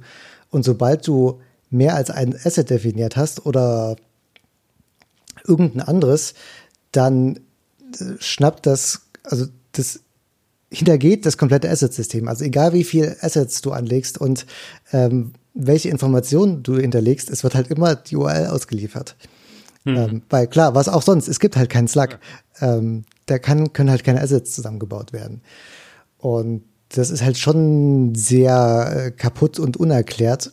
Und ähm, dann hatte ich so die Idee, okay, was, wie kann man das noch irgendwie retten? Und letztendlich, was man hätte machen können, ist irgendwie so einen Simple Mode zu bauen oder so ein ja, ah. URL-Only Mode, was die ganzen Assets irgendwie versteckt. Aber dann ist halt die Frage, wie wechselst du vom Simple Mode zum Normal genau. Mode? Und letztendlich macht es sehr viel Komplexität für fragwürdigen Gewinn und äh, habe das Ganze dann auch wieder zurückgerollt. Äh, lustigerweise habe ich das an dem Abend zurückrollen müssen, ähm, als diese ganze Apple-Geschichte mit dem Copyright kam, weil das musste ich dann mal schnell releasen, aber ich hatte schon dieses Feature in, in, in die Beta gemercht ah. an dem Moment. Das war ganz großer Spaß. Ähm, man musste dann beim Zurückmerchen, weil es eben doch nicht nur ein Commit war, sondern ein paar äh, aufpassen, dass ich irgendwie die richtigen Commits äh, reverte und äh, das dann irgendwie alles gut ist, wenn, während ich mal schnell dieses Copyright-Feld da auch noch äh, deploye und so.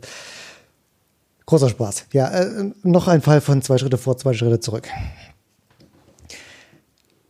Also man merkt, also das ist halt schon frustrierend und da merkt man irgendwie dem, dem Projekt auch so ein bisschen sein Alter an, dass wenn man, also sind halt beides Features gewesen, die sehr nah am Kern ähm, gearbeitet haben und ähm, da ist halt schon, also wenn man am Publisher Core irgendwo an einem Faden zieht, dann wackelt in der Regel alles. Das ist so, das weiß ich. Das ja, das ist, das ist noch nicht so konstruiert, dass man das schön modular zusammenstöpseln kann, ne? Oder bestimmte Sachen gehen halt auch einfach gar nicht so zu bauen. Ja, also man könnte schon ein paar Sachen irgendwie rausziehen, modularer gestalten. Aber außerhalb von den Modulen, was ich irgendwann angefangen habe, ähm, da ist das ganz gut gekapselt. Ähm, die Module sind relativ self-contained. Aber was wirklich den Kern angeht mit äh, Assets äh, und alles, was Dateien und URLs angeht, das ist irgendwie ein, ein Close. Das ist sehr schwer, da irgendwas dran zu ändern. Also wir müssen es, weil ähm, das ist halt wirklich was, wo, wo viel mit Usability auch zu holen wäre und mit Einsteigerfreundlichkeit. Ähm, da, da muss mal irgendwie ein Durchbruch geschafft werden. Und ich, ich dachte eigentlich, dass, dass äh, dieser Pull-Request da helfen könnte, aber ja, zumindest hatte man was gelernt, denke ich. Ähm, so ein bisschen die, die Unwege des Publisher-Cores da zu umschiffen. Nun ja, was Leichtes zum Schluss. Ähm und zwar habe ich, das ist auch schon wieder länger her, äh, dass ich an Plus was gebastelt habe. Ich habe da ja ähm, so ein paar Chrome-Browser äh, auch, auch laufen in so Containern, die irgendwie so ein Memory Leak haben und immer mal von mir manuell abgeschossen wurden und äh, das ging mir auf den Keks und äh, scheinbar kann, also ähm, nutzt ja Docker Swarm, um das zu deployen und es kann scheinbar nicht ähm, selbst Memory, also du kannst ein Memory Limit angeben, aber es schießt die Container nicht ab, wenn du über ein Memory Threshold kommst. Ähm, was ich gemacht habe, ist, ich habe mir einen Cronjob gebaut und der schießt dann die Container ab, wenn die mehr als 80% Memory nutzen. und äh, Problem solved. Genau. genau, my job ist done. There, I fixed it. oh je. Ja, ich dachte, du kommst ja. jetzt äh, um die Ecke mit und dann habe ich Kubernetes äh, verwendet oder so. Aber nee, da drücke ich mich noch eine größere Kanone. da drücke ich mich davor, solange es geht. Ja, glaube ich, auch ganz gesund. Cool. Ja. Ja, gut, dann äh, würde ich weitermachen. Äh, da gab es auch noch ein bisschen was äh, an der die Podlovers Webseite. Die wurde jetzt nämlich mal, also ich habe noch ein paar Bugs äh, behoben, die auf Safari auftraten, weil Safari bestimmte Dreck-Access nicht machen konnten. Ich hatte auch irgendwie ein Déjà-vu. Ich glaube, das hatte ich vorher schon mal gefixt. Dann habe ich ein Paket geupdatet und dann kam der Bug wieder zurück. Naja, ähm, jedenfalls äh, sollte jetzt auch auf den Safari-Geräten wieder funktionieren. Safari-Browsern. Ähm, und der, die Podlovers-Seite wird jetzt auf Google Firebase gehostet, weil die nämlich ähm, die Broadly-Kompression unterstützen und das die Seite deutlich schneller macht. Gerade der Suchindex ist halt relativ groß, also da schippt man schon mal ein paar Megabyte JSON. Äh, und die äh, Broadly-Kompression schafft das irgendwie auf, weiß ich nicht, enorm auf paar hundert KB runter. Äh, genau, und ja, vorher war es bei GitHub äh, Pages gehostet, jetzt bei äh, Google Firebase Hosting. Mal gucken, wo es noch so hinwandert. Das kann ja überall leben. Dann habe ich äh, das ganze Setup der Podlovers-Seite ähm, mal parametrisiert und auch ein bisschen Dokumentation dazu geschrieben. Äh, das heißt, dass jeder, der jetzt theoretisch den ähm, Publisher 3.4 Plus verwendet, 345 oder so verwendet, kann sich theoretisch ein Podlovers Frontend äh, einmal irgendwo daraus zaubern, wenn ihr gewollt seid, einmal den Source Code auszuchecken, äh, die Konfiguration anzupassen und dann einmal äh, ein Bild auszuführen. Ganz einfach.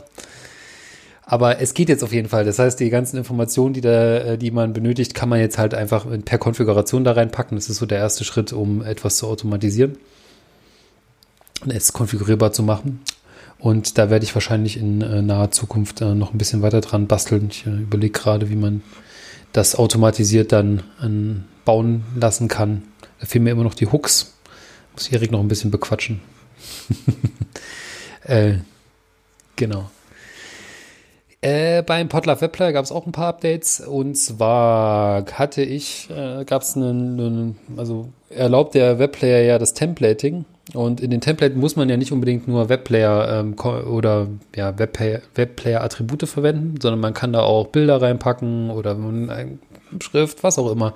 Es ist ja so eine kleine Canvas, die man da auch mit reinrendern kann, wo sich zusätzlich Webplayer-Elemente äh, wie der Play-Button oder sowas dann mit äh, visualisieren lassen. Ähm, das ging, aber ähm, dadurch, wenn man da valide HTML-Attribute reingeschmissen hat, dann äh, gab es so ein leichtes Flackern, was sehr nervig war. Das heißt, dann hat der Browser zuerst das einmal gerendert, dann kam der Player an, hat das Template einmal abgerissen, hat es dann nochmal neu gerendert und dann sah es auch schick aus, aber dieses Flackern war nervig und dafür gibt es jetzt eine Ladeanimation, ähm, die versteckt erstmal den ähm, Player und dann zeigt es an, wenn wirklich alles geladen ist. Äh, da sind noch ein paar kleinere Bugfixes, Warnings und so weiter. Da hatte ich letztes Wochenende auch großen Spaß damit, was für PHP-Warnings man alles so haben kann, umgehen kann. Ich, äh, es ist schon, ja, gerade wenn man auf irgendwelchen Arrays operiert und da bestimmte Subproperties nicht äh, vorhanden sind, ist das doch sehr ein ausladender Sport. Naja. Ähm, apropos Ladeanimation, ähm, setzt du eine feste Höhe schon, bevor nee, nee. ist? Also es ist keine Ladeanimation im Sinne von, der ist wirklich, der wird auf Opacity 0 gesetzt, dann lädt er und wenn er fertig ist, dann wird auf Opacity 1. Ich, ich kann keine feste, also ich habe überlegt, ob ich das mit reinbringe. Dann müsste man aber im, irgendwie in Konfigurator dann sagen, für dieses Template und für diesen Viewport äh, ist der Player bei folgender Konfiguration, weil wenn Chapters ausgeklappt sind oder nicht, oder Tabs ausgeklappt sind oder nicht, äh, hat er folgende Höhe das ist leider nicht so einfach möglich. Also, dass man, man müsste äh, dann noch von den Nutzerinnen den Input haben, wie hoch der dann ist. Dann kann ich den fixiert oder eine Mindesthöhe setzen und dann kann ich eine Ladeanimation noch da reinpacken. Also, weshalb ich eigentlich frage, ist, dass ähm, Google ja irgendwie was an ihrer Search, Search Ranking ändert und irgendwie gerade alle ganz nervös auf Lighthouse unterwegs sind und irgendwie ihre Webseiten äh, optimieren. Und ein Punkt, der schon mehrfach an mich herangetragen wurde, ähm, ist der Content Layout Shift. Also Google bemängelt es, wenn während die Seite lädt, sich Inhalte verschieben. Mhm. Ähm, und das kann man eben umgehen, äh, indem alle Elemente schon bevor sie geladen sind, eine feste Höhe haben. Also klasse, ganz klassisch sind Bilder, ähm, die irgendwie, wenn die keine feste Höhe haben, dann eben erst nach dem Laden quasi den Text oder den Inhalt, der darunter ist, nach unten drücken, was man verhindern sollte, was man bei Bildern eben ähm, verhindert, indem man den Bildern schon vorher eine feste Höhe gibt. Und der Webplayer ist aber eben genauso ein Punkt, aber wie du schon gesagt hast, ist halt nicht ganz so einfach. Ja, es hat, du wirst aber trotzdem einen Layout-Shift haben, weil du ja eine gewisse Höhe eh, na gut, man könnte es in das Template dann rausrennen dann hat man, also ich würde ihn natürlich gerne serverseitig rendern, wenn das halt nicht ein PHP-Backend wäre, aber naja. Kann ja nicht alles haben. Kannst du nicht deine Player-Engine in PHP nachbauen? Ja, genau. Das, äh, lass uns äh, HTML oder beziehungsweise Vue.js äh, Server-Side-Rendering in PHP implementieren. Das wird ein Spaß. PHP-Compiler. Ja, weiß ich nicht. Wenn das, wenn das äh, tatsächlich nochmal ein akutes Problem wird, dann müssen wir dann nochmal drauf schauen oder ich muss dann halt irgendwie ein Inputfeld geben pro Konfiguration. Was macht man das? Naja, pro Theme wäre wahrscheinlich eh. Ach, das ist schwierig. Es ist beides. Äh, irgendwo müsste man dann äh, pro Entität eine fixe Höhe setzen können. Also ich denke, es ist nicht mega kritisch, ähm, aber es ist halt einfach was, was das Tool bemängelt wo Leute an, anfragen werden, regelmäßig vermutlich. Aber, ja, hm. na gut. Ähm, was auch dazugekommen ist beim Webplayer sind Overflows für die Related Episodes. Ähm, da war es nämlich so, dass man da beliebig viele reinstopfen konnte. Und der hat dann einfach äh, so weit gerendert, bis quasi halt alle dargestellt wurden. Die, ähm, die haben jetzt die Höhe von den Transkripten auch, der Tab. Ähm, also alle Tabs haben jetzt eigentlich eine fixierte Höhe. Ich habe das dann gleich nochmal für die Chapters mit eingebaut, weil es auch Fälle gibt, wo man dann irgendwie so 40, 50 Chapters hat. Äh, und die werden jetzt dann auch, dann scrollt äh, der Content davon. Das sollte auf jeden Fall die Interaktion mit dem Player ein bisschen ruhiger machen, nicht so ähm, flickerig. Und gerade ist mein Hauptaugenmerk aber eigentlich darauf, die, unsere Dokumentationssystem äh, etwas äh, zu modernisieren und gerade migriere ich die gesamten Webplayer-Docs um. Ähm, es gibt ja etwas, das nennt sich Storybook, das ist ziemlich cool, da hat man so Attribute mit drin, ähm, aber das eignet sich jetzt nicht unbedingt, äh, um so Cross-Projekt- äh, Dokumentation da drin zu schreiben. Das heißt, was ich eigentlich gerade mache, ist, dass ich einige Features von Storybook in Dokusaurus nachimplementiere. Oi. Ja, Seaming habe ich auch schon gemacht. Ähm, jetzt geht es weiter mit den äh, einzelnen Templating-Varianten von Player. Da bin ich dran. Ähm, und irgendwann könnte man zumindest für den Player schon mal dann diese Doku shippen und dann ist das Portal offen für äh, weitere Dokumentation. Jo. Und dann haben wir noch äh, einen neuen Themenblock, der nennt sich Potlove Baustellen. Ich hoffe, der wird nicht äh, permanent hier drin sein. Nee, es ist eigentlich nur ein, ein Punkt. Ich will es auch äh, im Grunde gar nicht komplett durchgehen. Es ist nur, dass ich mich, mir an einem gewissen Punkt mal gefragt habe, woran arbeiten wir gerade oder eigentlich, äh, woran arbeite ich gerade? Ich weiß gar nicht, ob eure Punkte da mit dabei sind. Es ist sehr aus meiner Perspektive geschrieben. Ähm, auch so die, um die Frage zu beantworten, warum geht's eigentlich gefühlt nicht wirklich voran? Ich meine, äh, da habe ich auch so, so ein bisschen vorher beantwortet. Klar, wenn man immer zwei Schritte vor, zwei Schritte zurück geht, dann äh, kommt man auch nicht vom Fleck.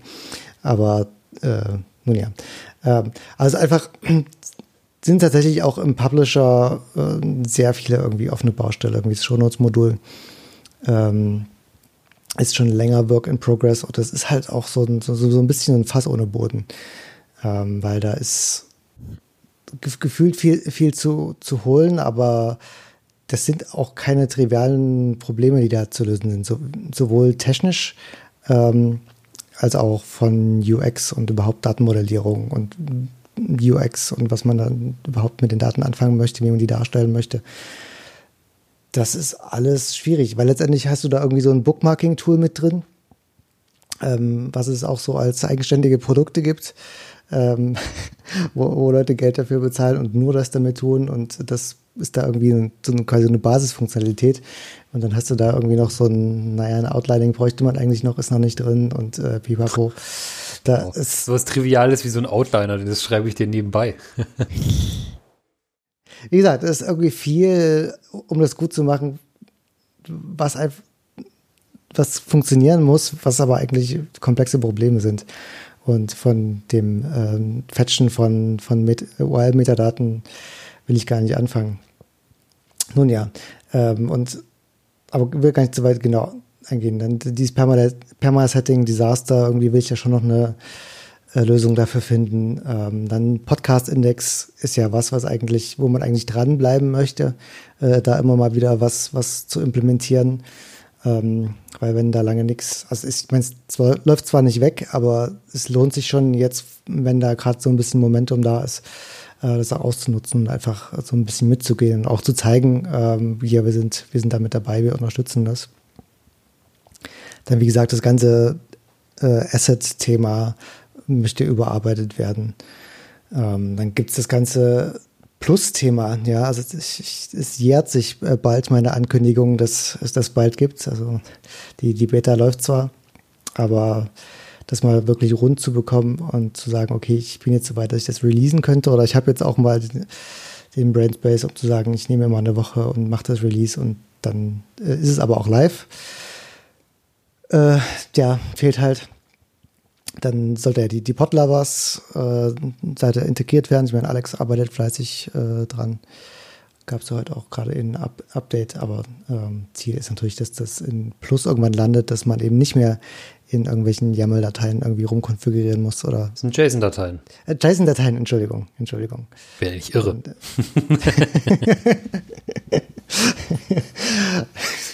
äh, äh hm. ähm, dann hat ja mal dieses äh, Spaß, mehr oder weniger Spaßprojekt von ähm, Social Share Images für irgendwie äh, Podcast-Bilder und Episodenbilder, die zu generieren, ähm, wo ich irgendwie immer noch drauf Lust habe, aber es ist halt auch irgendwie so eine Baustelle, die irgendwie so halbfertig rumliegt. Ähm, ist halt irgendwie so, ich habe irgendwie den, ist, ich bin so der Typ dafür, ich habe, äh, ich mag es irgendwie harte Probleme zu lösen und dann das ist, ja, dann ist es uninteressant. Projekt, ja. Projekt ist genau an dem Punkt, wo ich gerade so, so den Durchstich geschafft habe. So, es läuft, äh, Proof of Concept, und jetzt müsste ich es halt fertig bauen. Und das Fertigbauen ist aber halt schon nochmal 80 Prozent. Ja, muss man den, den Comic raussuchen. Da gibt's ja diesen ganz süßen Comic, wo jemand dann auf dem Blumenmarkt äh, so äh, sich eine neue Pflanze kauft und äh, sagt, oh, ein neues Seitenprojekt und das dann zu Hause hinstellt. Und dann siehst du so, der ganze, äh, das ganze Fensterbrett ist voll mit toten Pflanzen. Mhm. Tja, ja, ich, äh, ich, genau, ich zähle jetzt eigentlich gerade die ganzen toten Pflanzen auf, die mal, die mal einen kräftigen Schluck Wasser und vielleicht auch ein bisschen Dünger bräuchten manche schon ein bisschen äh, Mund-zu-Mund-Beatmung.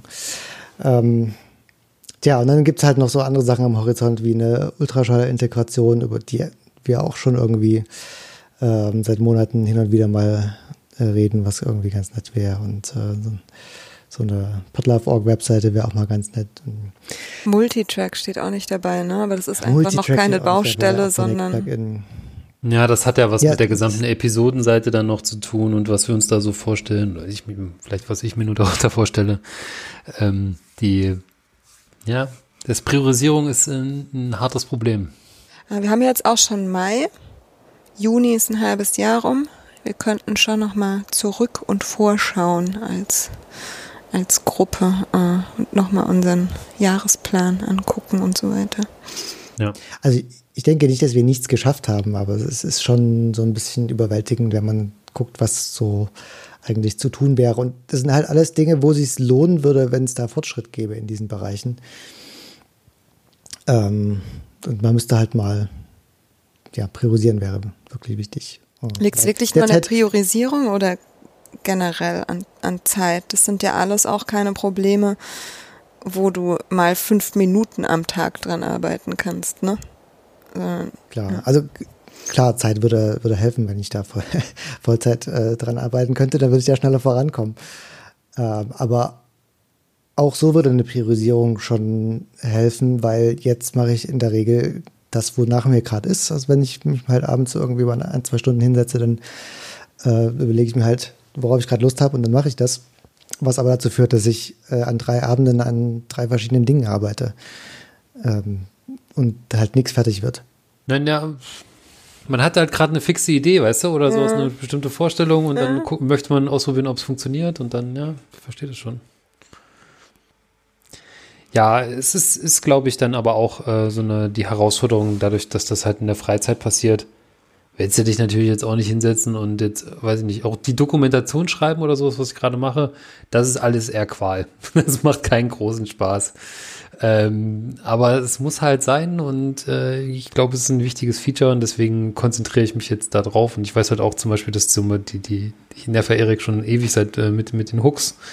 Aber es ist halt auch wieder mal wieder eine neue Baustelle, die man da aufmachen würde. Und da muss man halt auch erstmal wirklich sich genau überlegen, bringt das jetzt uns so oder bringt das unseren Nutzerinnen und uns so viel Mehrwert, ähm, als dass man das jetzt anfängt. Und das müssen wir halt wahrscheinlich bei jeder unserer Entscheidungen ähm, nochmal, ja, nochmal in Retrospektive sehen oder beziehungsweise einmal durch, durchschauen oder beziehungsweise durchspielen. Mhm. Es gibt viel zu tun, auf jeden Fall. Ideen, an Ideen mangelt es nicht. Das ist nicht das Problem. Stimmt, ich wollte bei, bei, den Shownotes eine API bauen, damit wir die auch mal nutzen können. Ja, da wär, wär ich, wär, bin ich sofort dabei. Die äh, wird sofort ausgelesen und dann äh, kommt das mit auf die Seite. Dann mache ich das mal als nächstes. Ja, genau. Siehst du. Aber ist jetzt auch die Frage, ist das unser größtes Problem, das Shownotes-Modul? Hm, weiß ich nicht. Müsste man mal, äh, müssten wir mal, weiß ich nicht, äh, äh, Produktmanager spielen und sagen, so, was wollen, was, was wollen denn unsere Kunden, was ist gut für unsere Software? Ich glaube, Shownotes-Modul ist für mich auch so ein bisschen so ein Zank-Kost-Ding, also weil da ist irgendwie schon viel äh, Energie reingeflossen und gefühlt müsste man es doch jetzt mal so weit bringen, dass es ähm, von breiter äh, Masse genutzt werden kann. Aber es ist halt echt die Frage, wie viel da noch fehlt. Und äh, no. ist es noch relativ viel. Oder man muss halt bestimmte Features abschneiden, die dann halt nicht damit möglich sind. Hm. Hm. Was ja auch legitim ist. Also, ne, das ja. ist ja, muss ja nicht jeden Anwendungsfall gerecht werden. Ja. Schauen wir mal. Ja, ist ja schon furchtbar. Hätten wir doch nur einen Produktmanager, der uns äh, die ganze Zeit äh, sagt, was wir als nächstes machen sollen. das wäre toll in unserer Freizeit. Wir, wir brauchen mehr Stakeholder. genau, ist der Käse. Aber das einmal komplett, ich, ich schätze die, die Arbeit von guten Produktmanagern sehr. Das ist, äh, das ist was Tolles. Ich finde es immer gut, wenn die sagen, so, das ist jetzt die, die, die nächste Priorität und dann muss ich mir keine Gedanken darum machen, warum das so ist, sondern äh, ich kann dann mich einfach komplett drauf konzentrieren. Ja, das ist so das Problem. Wenn man einen guten hat. Ja, weil du dann schon jemanden, also du eigentlich dich nochmal bräuchtest, oder äh, und nicht einfach jemanden von außen nehmen kannst, dann könnte man ja auch wieder einen wirklichen Stakeholder nehmen, der da seine eigene Software draus macht. Ne? Ja. Könnte man machen, ja. Es, genau, es ist immer dann so, so ein Grenzgang, ne, mit äh, jeder hat halt gerade bei so einer, äh, haben wir vorhin schon gehört, wie viel Möglichkeiten man dabei äh, damit hat, äh, etwas äh, mit unserer Software zu implementieren. Und nicht jeder Anwendungsfall ist ja gleich relevant. Ne? Das ist ja, ist ja das, äh, das große Ding. Und eigentlich müsste man sowas machen wie hier, das sind die Features und hier, äh, bitte sagt uns, wir machen eine Umfrage, bitte sagt uns, was ist jetzt das, was euch am meisten fehlt. Wir haben ja schon aufgeschrieben, so Multitrack-Upload, ne? Oder halt äh, bessere geschützte Feeds oder es gibt ja, gibt ja so viele Sachen, die man, die man äh, theoretisch noch auf der Roadmap hätte, aber wo wir einfach jetzt noch nicht so genau wissen, was hat höhere Priorität und wie implementieren wir es? Ah, ja. Was sollen denn das für Features haben? Ja, dann könnten wir doch vielleicht einfach auf Open Collective. Erik schreibt die ganzen Sachen nochmal stichpunktartig auf und dann lassen wir einfach voten auf Open Collective, was die höchste Priorität hat. Das können wir gerne machen. Abstimmung könnt uns ja mal sagen, wie ihr das findet oder was ihr davon haltet. Ich dachte sowieso, ähm, dass man nochmals melden sich irgendwie immer so wenige. Das liegt natürlich daran, dass wir wenige HörerInnen haben. Aber vielleicht, man kann uns auch alle erreichen über Erik, Alex oder Michi at podlove.com Org. Und zwar natürlich jeden einzeln und nicht äh, Erik, Alex oder Michi. Das, das wäre, dann, das wäre dann Jörns die Adresse. E-Mail-Adresse. Oh, die müssen wir doch anlegen. Der Catch-all. Catch-all, genau, die Wildcard heißt. Nee, die gibt's nicht, aber genau, kann man uns auch nochmal schreiben. Aber vielleicht geht ja so eine Abstimmung auf Open Collective. Ich notiere mir das auch nochmal hier in den Show Notes. Finden wir heraus. Und wenn nicht, das baue ich eine Abstimmung in den Publisher ein. Ach, ja. Auch eine Idee. Als äh, Nutzerfeedback-Option. Ach ja, richtig, da gab es noch so eine offene, offene Baustelle. Nutzerfeedback verarbeiten. Ja, auch mal so. Äh, Hörer, Hörerfeedback. Ach, du meinst jetzt so Audio-Feedback äh, mhm. oder was? Ja, okay. Ja. Hm. Also ja, cooles Feature, aber auch so, das ist so, das ist so, es ist halt auch, ja, ist weit weg, aber es hat auch wahrscheinlich was damit zu tun, wenn es da ist, haben alle gesagt, ja, warum warst du noch nie da? Ne? Ja, es hat ein bisschen einen Moment gemacht. Analytics könnte man auch mal überarbeiten. Ja, Analytics ist auch, wie gesagt, echt, äh, oder auch äh, allein das Refactoring. Ne? Wir haben ja auch da mhm. gerade einmal so, oh, wir würden gerne unseren Bildprozess ändern. Oh, da liegen ja noch irgendwie ein paar tausend Zeilen äh, jQuery-Code rum, den müssten wir dazu erstmal anfassen. Also es ist wirklich, ne? Welcher Tja. Schmerz äh, hättest, hätten Sie denn gerne als erstes? Tja, Refactoring ist es wird, wird langsam wirklich notwendig. Ich habe jetzt war das erste Mal, dass ich äh, irgendwie ein modernes äh, Tool verwenden wollte, was gesagt hat, ja, aber bitte nur Vue 3. Also okay, das ist natürlich schon sehr bleeding edge, weil Vue 3 gibt's. Es ist noch in der Beta eigentlich. Naja, nee, also wurde schon released. Das ist schon. Echt? Ja. Ich bin der Meinung, ich hatte da nur eine Beta gesehen, aber hm. jedenfalls äh, konnte ich nicht auf Vue 3 wechseln, weil da hätte ich den Bildprozess umstellen müssen und das ging irgendwie nicht. Ähm, dann habe ich sein Ja, lassen. dann gleich mit Weit noch und dann kommt das ganze, dieser, die ganze dunkle Magie des Frontend-Toolings dann dazu. Ne? Es gibt übrigens die äh, Redux-Anbindung äh, an Vue.js. Die supportet schon Vue 3. Ich würde nämlich gerne auch den Webplayer auf Vue 3 umstellen. Ich kann aber nicht, weil nämlich mein Dokumentationssystem oder Storybook nicht damit klarkommen. das ist Warum? Tja, ja, jetzt finden wir gar nicht so richtig ein Ende, wo, wo wir gar kein Gastsegment haben, oder? Genau, niemand, wo, wo niemand sagen kann, mir reicht jetzt, äh, können wir bitte Feierabend machen. nee, aber ich glaube, wir haben äh, nochmal so ein bisschen so unser aktuelles Spannungsfeld aufgearbeitet. Und damit würden wir wahrscheinlich auch unsere Hörerinnen in den, wie soll ich sagen, Podcast-Abend entlassen. Schreibt uns, kommentiert uns, was ist euch wichtig. Vielleicht äh, gibt es eine Abstimmung, wer weiß, wenn das möglich ist. Und dann würde ich sagen, schönen Abend noch. Ciao. Ciao. Tschüss. Bis bald.